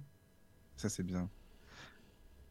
Euh, Charles, t'hésites pas, hein, parce que nous on parle, mais tu sais, euh, t'es là, non, si t'as des choses à, dire aussi ou des questions ou quoi, euh, voilà. Après sur le ouais, chat, il avait, il avait un fils adoptif aussi. Hein. Ouais, Euripides. Ah oui. D'accord qu'il avait, il avait adopté un enfant et c'est lui hein, qui, qui, qui, a beaucoup. Alors, il était beaucoup critiqué au Brésil parce qu'il empêchait. Euh, les gens se disaient, il, il, garde Chico pour lui, il nous empêche de le voir, mais en vérité, il, euh, le protégeait parce que euh, à partir de 1995, Chico est extrêmement débilité. Il est, c'est, tout de, les choses sont beaucoup plus difficiles pour lui. Et, et en fait, Pides va, va, va va s'interposer en fait devant tous ces gens. Il faut, imaginer, hein, les gens sautent par-dessus euh, le mur de la maison pour rencontrer Chico Xavier. Et, Chico Xavier euh, ne, peut pas en fait attendre tous ces gens-là. Et donc euh, Epides va, faire une sorte de protection et les reconduire. Et donc il va, accumuler sur lui beaucoup de, beaucoup de gens qui vont en parler en mal ou qui vont dire des choses un peu fausses sur lui, finalement, à cause de ça. Il existe aujourd'hui un, musée Chico Xavier, donc c'est dans sa ah maison. Hein. Ah, bah, c'est bien ça. D'accord. J'ai eu le, le bonheur d'y aller euh, en 2019. Et c'est là où j'ai pu, j'ai rencontré Euripides, son, mhm. son, fils adoptif. Ah, tu l'as rencontré Ah, tu l'as rencontré ah, alors, le, le, le, musée, il est vraiment tapissé de, de, livres, d'articles de journaux, de documents, de photos. ah oui. Mm. Il, y a énormément de, de, de matériel, d'archives, toutes les lettres qu'il avait échangées, etc. Quoi. Ah, ça c'est bien, c'est intéressant. C'est vraiment un musée qui est très très riche. Oui, oui. Et à Uberaba, ben, euh, il, y a, il, y a, le cimetière aussi avec un, véritable mausolée qu'ils ont, qu'ils ont construit. Mhm. D'accord. Et où il y a toujours du monde. Ah oui, aussi. Et il était déjà venu en Europe? Oui, il, il était venu en France dans les années 60. 64, 65 par là, avec Valdovier. D'accord. Il était allé aux États-Unis, en Angleterre et en France. Et il y a un livre qui a été écrit euh, suite à ça, hein, en, portugais, qui n'est pas traduit en français, mais où il raconte euh, ben, ce qu'il avait vu dans ces autres pays, où notamment il avait dit que en Angleterre il avait, et aux États-Unis, il avait bien vu quelques spiritualistes, mais en France, euh, il était allé voir euh, quelques groupes spirit, mais qui avaient, disons, de spirit que le nom, quoi. Et puis. Oui, c'est ça, quoi. Montrer que, ben, voilà, des, véritables groupes spirit comme on en a chez nous, j'en ai pas vu en France. Ah, bah, de toute façon, c'est un peu normal, hein, c'est différent, ça, c'est sûr. C'était l'année un peu creuse. Et il y a eu une communication, donc, euh, de Gabriel Delanne, entre Gabriel Delanne ah, et ce que vous aviez dans ce livre. D'accord. Il faudra quand même qu'on traduise au moins des morceaux. Ah, ça serait bien, oui. Ouais, bah Par contre, j'ai une question, les amis. Est-ce que Chico Xavier, vous savez s'il était ami avec euh, Divaldo, s'il se connaissait bien, s'il s'entendait bien ou quoi, en fait On sait. Ah, c'est la question piège. Ah, Vas-y, Michael, je te laisse répondre. Bon, euh... il y a une relation compliquée. Euh, il y a ah, une relation compliquée euh, parce que quand, quand, quand Chico Xavier a, a, rencontré Valdovira, euh, voilà, ils, ont, ils ont commencé à écrire médiumniquement ensemble. Oui, Et, et, et c'est à l'époque où Divaldo est aussi euh, arrivé sur la scène, je dirais, euh, qui s'est fait connaître comme médium. Et ah. il y, a, y, a, je sais pas si c'est vrai, tout est vrai, mais les gens qui ont bien connu Chico m'ont dit qu'il y, y, avait comme une petite jalousie qui s'était installée par rapport à Valdovira. Alors, je sais pas si c'est vrai. Ah, bah, mais ça, c'est les médiums, t'inquiète pas, ça je te crois, je oui. crois volontiers. Et, ce qui s'est passé, c'est qu'en fait, il euh, y, a, y, a des, y a des passages de, de, de, de que Valdovira va psychographier, euh, qu'on va retrouver pratiquement intégralement venant de, de livres de Chico Xavier. Et, et donc, il va y avoir un, un soupçon, en fait, euh, de, de, de copie. Et je pense que c'est pas complètement vrai. C'est-à-dire que euh, Valdovira, il a une médiumnité un peu, un peu différente. C'est que euh, Valdovira a une mémoire. Euh... Tu parles de Divaldo Franco Attends, moi je parle de Divaldo euh, pardon, Franco. Divaldo, en pardon, fait, hein, Divaldo. Ah, Valdo, oui. Divaldo, il a une mémoire qui est, qui est, qui est, enfin, c'est pas une mémoire humaine. euh, ah oui, d'accord. C'est oui. quelqu'un qui ne peut rien oublier, quoi. Et, et en fait, euh, je, je, je, je, pense que des choses qu'il a pu voir facilement, il a pu ensuite les reproduire psychographiquement, même, même sans forcément euh, que ça soit volontaire. Donc il y a eu, il y a eu quelques histoires là-dessus. Euh, bon, il y a, il y a eu d'autres, euh, il y a eu d'autres passages. Je, je vais pas forcément tout expliquer aujourd'hui, mmh. mais disons qu'il y, y, a la relation à, il y, a, il y avait pendant plusieurs années, ils se, ils se sont pas forcément fréquentés. D'accord, parce que Divaldo, c'est un bon médium aussi. Enfin, Divaldo Franco, on parle. Enfin, je... Alors, que définit bon Enfin, euh, bon, euh, oui, enfin. En fait, pour moi, un bon médium, il a des, il a des messages, euh, comment dire, d'amour, de, de, enfin voilà, des, des, messages positifs, quoi. Enfin, moi, je, perso, je l'avais oui. déjà vu en conférence en France et il on avait discuté un peu. Je trouve que c'est quelqu'un d'humain, de sympa, enfin, tu vois. Mais après, bon, voilà. En fait, euh, la, la, la, bon, c'est euh, la, la, la, médiumnité, c'est à distinguer euh, de la personne. oui, oui, oui, je suis d'accord. Oui, je, vois, je comprends ce que tu veux dire. Hmm. En fait, c'est ce qui fait un peu l'exception chez Sico Xavier, c'est qu'en fait, c'est pour ça que la, biographie s'intitulait L'homme et le médium. Oui. C'est qu'en en fait, on, l'approche par la médiumnité qui est extraordinaire. Oui. Et, finalement, toutes les personnes qui l'ont rencontré, ce qui les a plus choqués au bout d'un moment, finalement, la médiumnité, elle s'efface. Et, ce, qui, qui, ce qui choque le plus, c'est la personne. C'est que c'était euh, euh, c'était ça, la bonté tout le temps qui se dégageait de, Chico Xavier. Il est, considéré au Brésil comme un saint, que ce soit par les spirites, que ce soit par les, les catholiques et même certains évangélistes. Euh, voilà, c'est y a, y a, c'est vraiment une. Les, gens qui l'ont connaissaient disaient en fait c'était euh, c'était pas un ange euh, qui, faisait, qui, qui, faisait le travail euh, d'un être humain, c'était un être humain qui faisait le travail d'un ange. Euh, avec toutes les difficultés, avec toutes les... Et, c'est ça qui le rendait, qui le rendait incroyable. Mhm. Oui. D'accord. Oui, je pense que c'est effectivement. Alors, Divaldo a aussi eu une production médiumnique euh, énorme, bah oui, Les livres se chiffrent aussi par centaines. Oui, c'est ça. ça doit, il doit pas être loin de Chico d'ailleurs, hein, en termes de quantité de livres. Euh, Divaldo, il a euh, une œuvre de caritative à Salvador qui est remarquable aussi. Hein, il y a encore aujourd'hui plus de 3000 personnes qui sont assister quotidiennement, donc soit des enfants qui vont à l'école, des parents qui des, bidonvilles qui reçoivent à manger ou des femmes enceintes euh, qui, bénéficient de soins euh, gratuits par des médecins, etc. D'accord. Donc euh, de ce côté-là, Divaldo a, aussi fait une œuvre remarquable. Par hmm. contre, bon, c'est vrai que, alors moi, Divaldo, je le connais un peu. Hein, c'est vrai que ah c'est une personne qui est très bien. Mais euh, bon, disons ces, ces, dix dernières années, parce que Divaldo aussi, il a, il a 80. Oh oui, réfléchi, 16 ans cette année, hein, il va ah avoir. Ah oui, quand même. Et donc, depuis une dizaine d'années, ben, il est un peu, euh, comment dire, euh, contrôlé par ses idolâtres. Je, je le dis comme ça. Et donc, c'est sûr qu'à 95 ans, tu peux plus lui demander d'avoir la même vivacité d'esprit pour, résister euh, à ça, quoi. Hein. Et ah c'est ça qui, qui, cause un peu de tort. Et puis bon, ces dernières, il s'est un peu mêlé de politique aussi ces dernières années. Enfin bon, il y a ah, eu deux trois, deux, trois épisodes comme ça qui font que il bénéficie pas de la même unanimité de laquelle euh, avait bénéficié Chico. Ah oui, mais d'accord. Je dis pas ça pour dénigrer Divaldo. Hein, non, non, je comprends. Non, mais c'est intéressant ce que tu dis. C'est un personnage euh, chapeau bas, hein, c'est tout ce qu'il a fait et tout. Hein. Mais euh, par rapport à Chico, je crois que c'est pas tout à fait le même, le même calibre. Quoi. Voilà. Mm.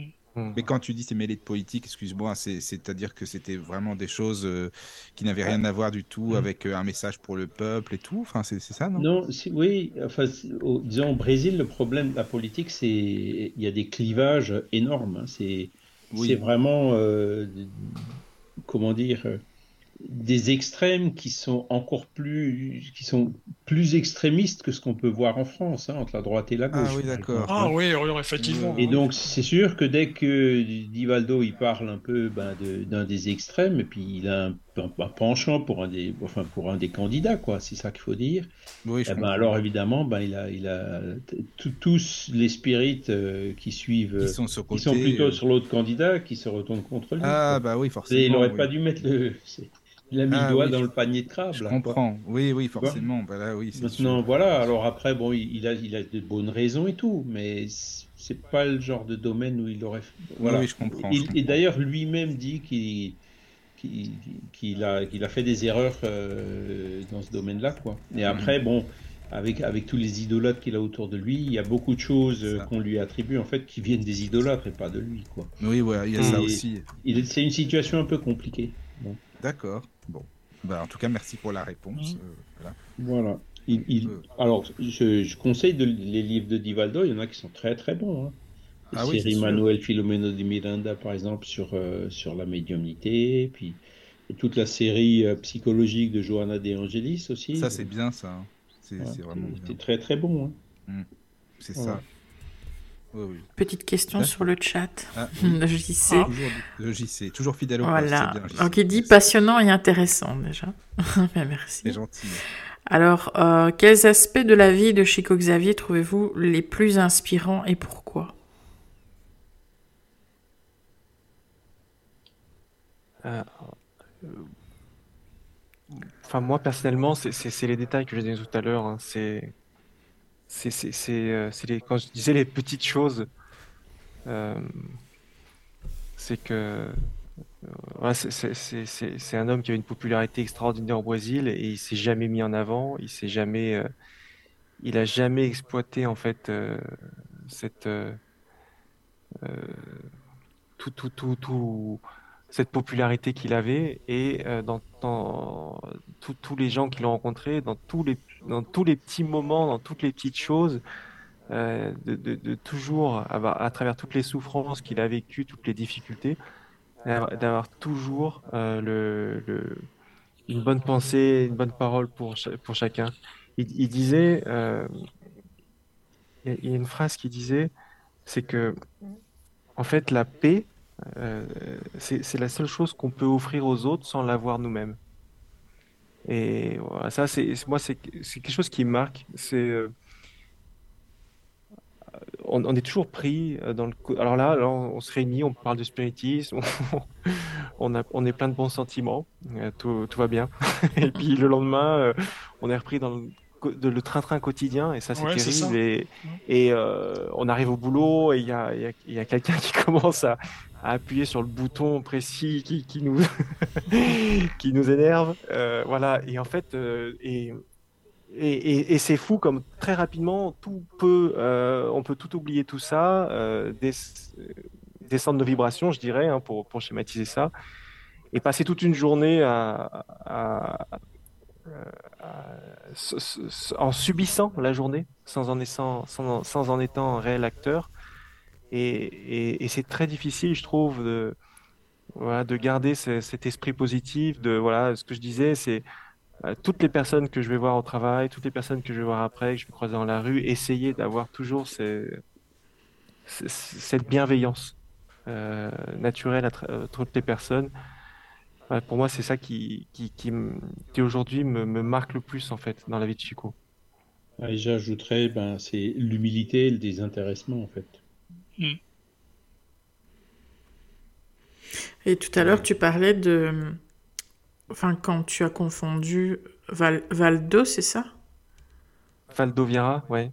Valdo Vieira avec oui. Vivaldo Pereira. Oui. Et lui, il a eu quel rôle? C'est ce personnage hein, qu'il a rencontré euh, quand il avait 60 euh, ans, qui, qui, va, qui, qui va écrire euh, les livres aussi d'André Louis, ah, euh, en partenariat avec euh, ah, Chico. Et ils vont, Chico va en fait déménager à Uberaba, là où vit euh, Valdo,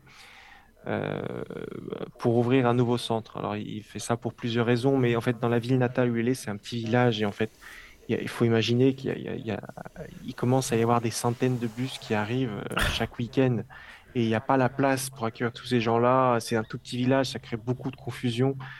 Euh, et donc, en fait, il, il, voit l'opportunité d'aller au Beraba, qui est une ville de 100 000 habitants, où il passera plus inaperçu. Et, et, voilà, pendant, pendant plusieurs années, en fait, il va, il va créer ce centre avec euh, Valdovira, avant de le continuer tout seul. parce que Valdovira, en fait, il, il, a complètement abandonné le spiritisme euh, un peu après, hein, dans les années 1970, si je me rappelle bien. Ouais. Il est allé s'installer aux États-Unis où euh, ben, il a prospéré dans le business, disons.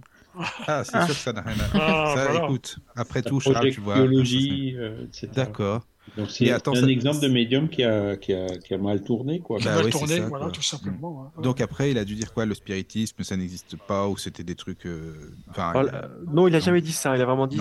Lui, il, ça c'est que la projectiologie, c'était de dire. Euh, en fait, plutôt que de faire une réunion spirit, on va tous se projeter dans l'astral et faire une réunion spirit dans l'astral ah, directement. Voilà, ça ah bah c'était un peu. qui fait ça, hein, alors euh, ouais, d'accord. C'était un peu son truc, mais on, voit qu'il était, il était il va, il va créer un, livre hein, expliquant la projectiologie, un livre de 1000 pages, et c'est tellement compliqué de lire qu'en fait, il avait créé un glossaire pour définir tous les mots. Ah oui, d'accord. Oh et, euh, c'est vraiment, enfin, c'est vraiment incroyable à lire, tellement c'est.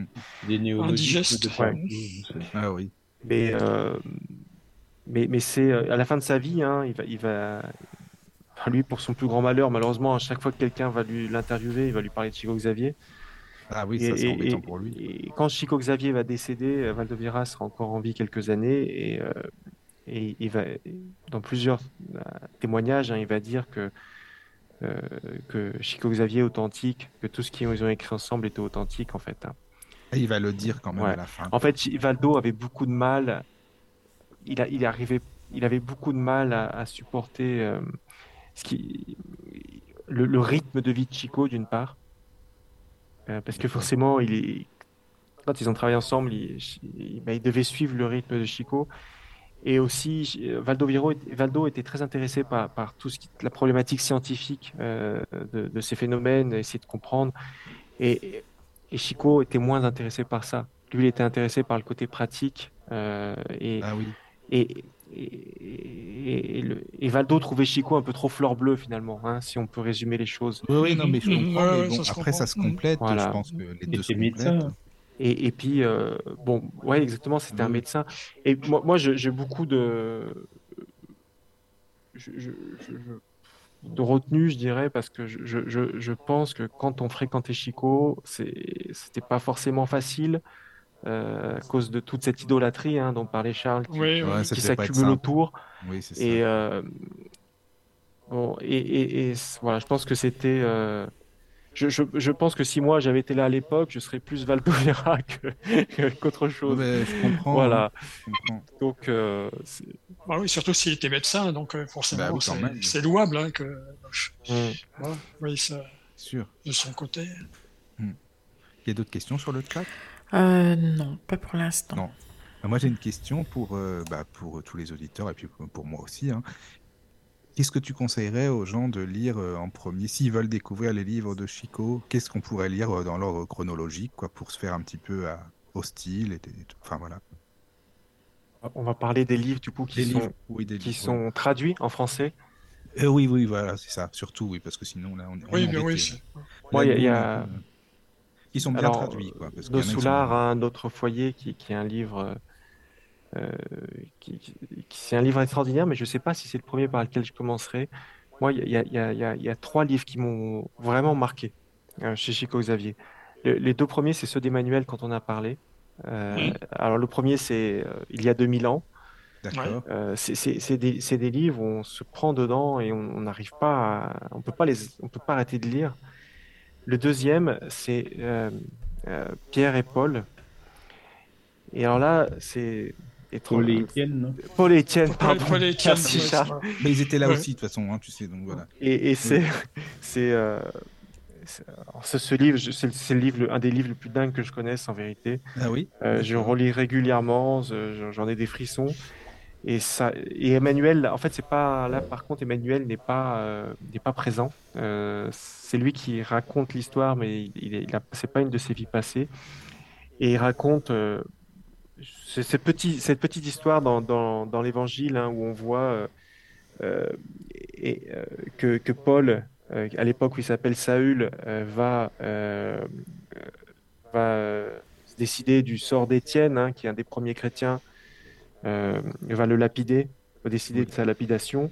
ensuite, il a son chemin de croix. Quand il va à Damas, enfin, il, va, il va voir le Christ et il va, il va, se, il va se convertir lui aussi. Et en fait, c'est cette histoire qui est racontée par Emmanuel. Et l'histoire est absolument fabuleuse. Voilà, ça, c'est un, vraiment un livre que je recommande pour les spirites ou les non-spirites. Oui, voilà, c'est ça, oui. Et il y a un troisième livre qui m'a marqué.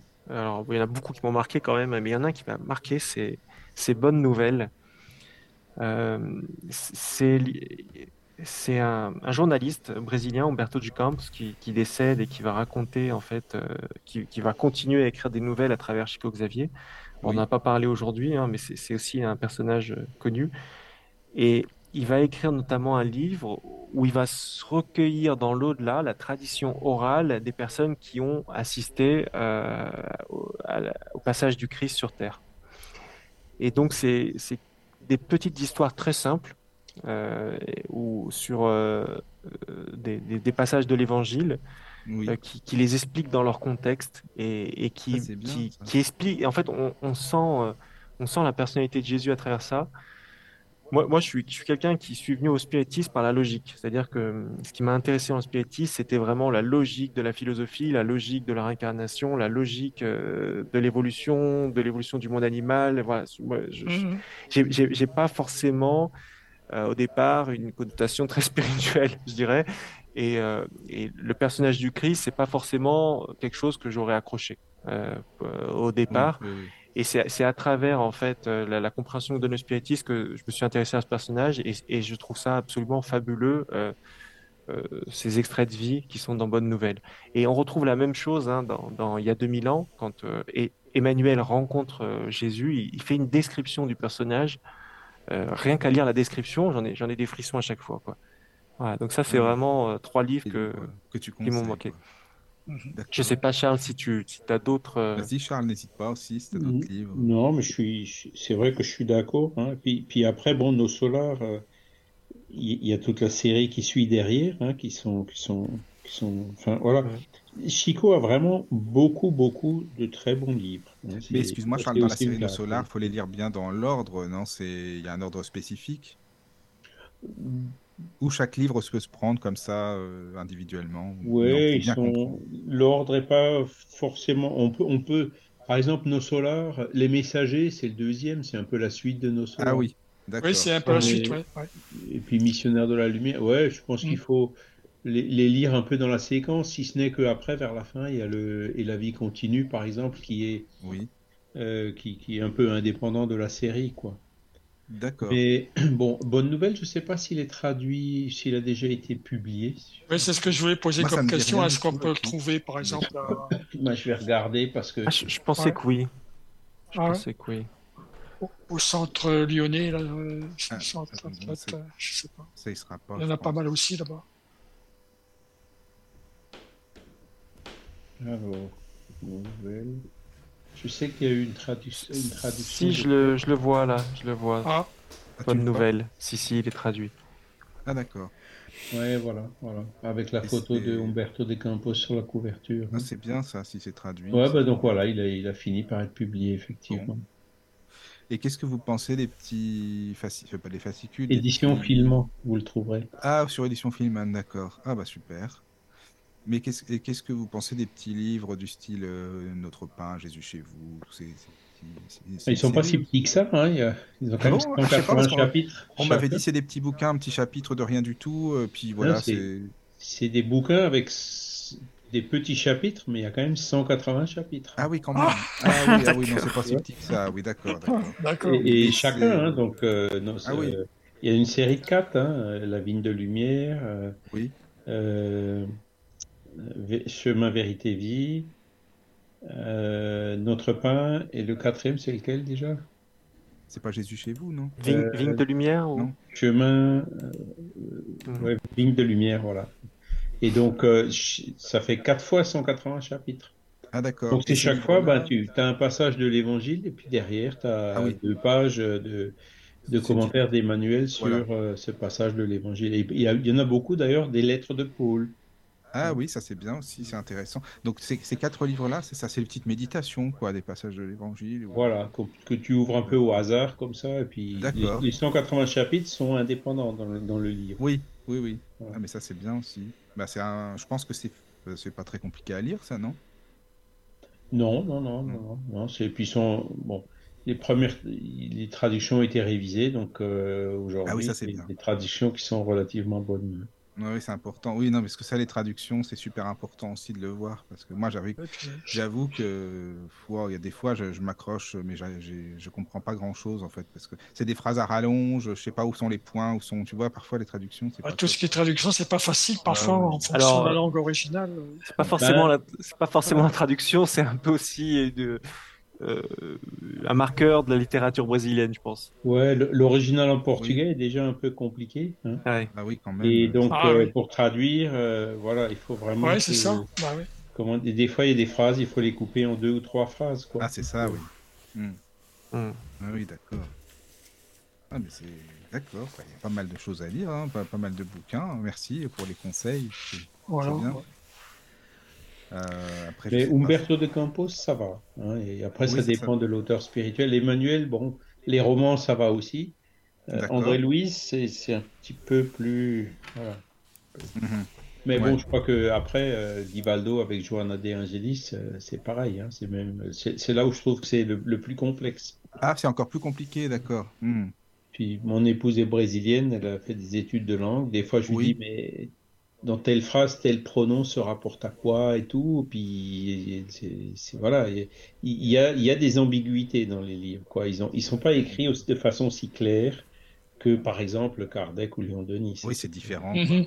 Mais bon, après, le, sens global, euh, il est bon. Hein. c'est la langue qui veut ça, la construction euh, comme ça Oui, parce que le, en portugais, en fait, euh, il, il y a beaucoup de superlatifs, on rajoute, euh, on met les adjectifs par 4 ou 5. Ah, d'accord, ok. En français, au bout de deux, si tu tombes dans l'ironie, tu vois ce que je veux dire? Ça fait un peu trop lourd, ça fait un peu.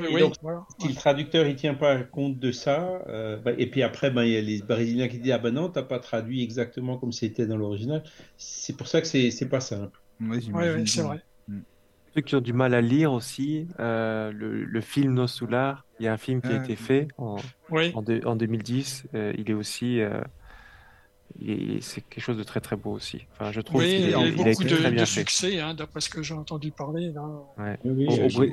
au, Brésil, il est sorti en 2010. C'était l'année d'Avatar et c'est le, c'est le, Avatar a été le premier au box-office dans le monde entier, sauf au Brésil. C'était Nos Soulars ah, avant Avatar. Ah oui, alors là, c'est fou ça.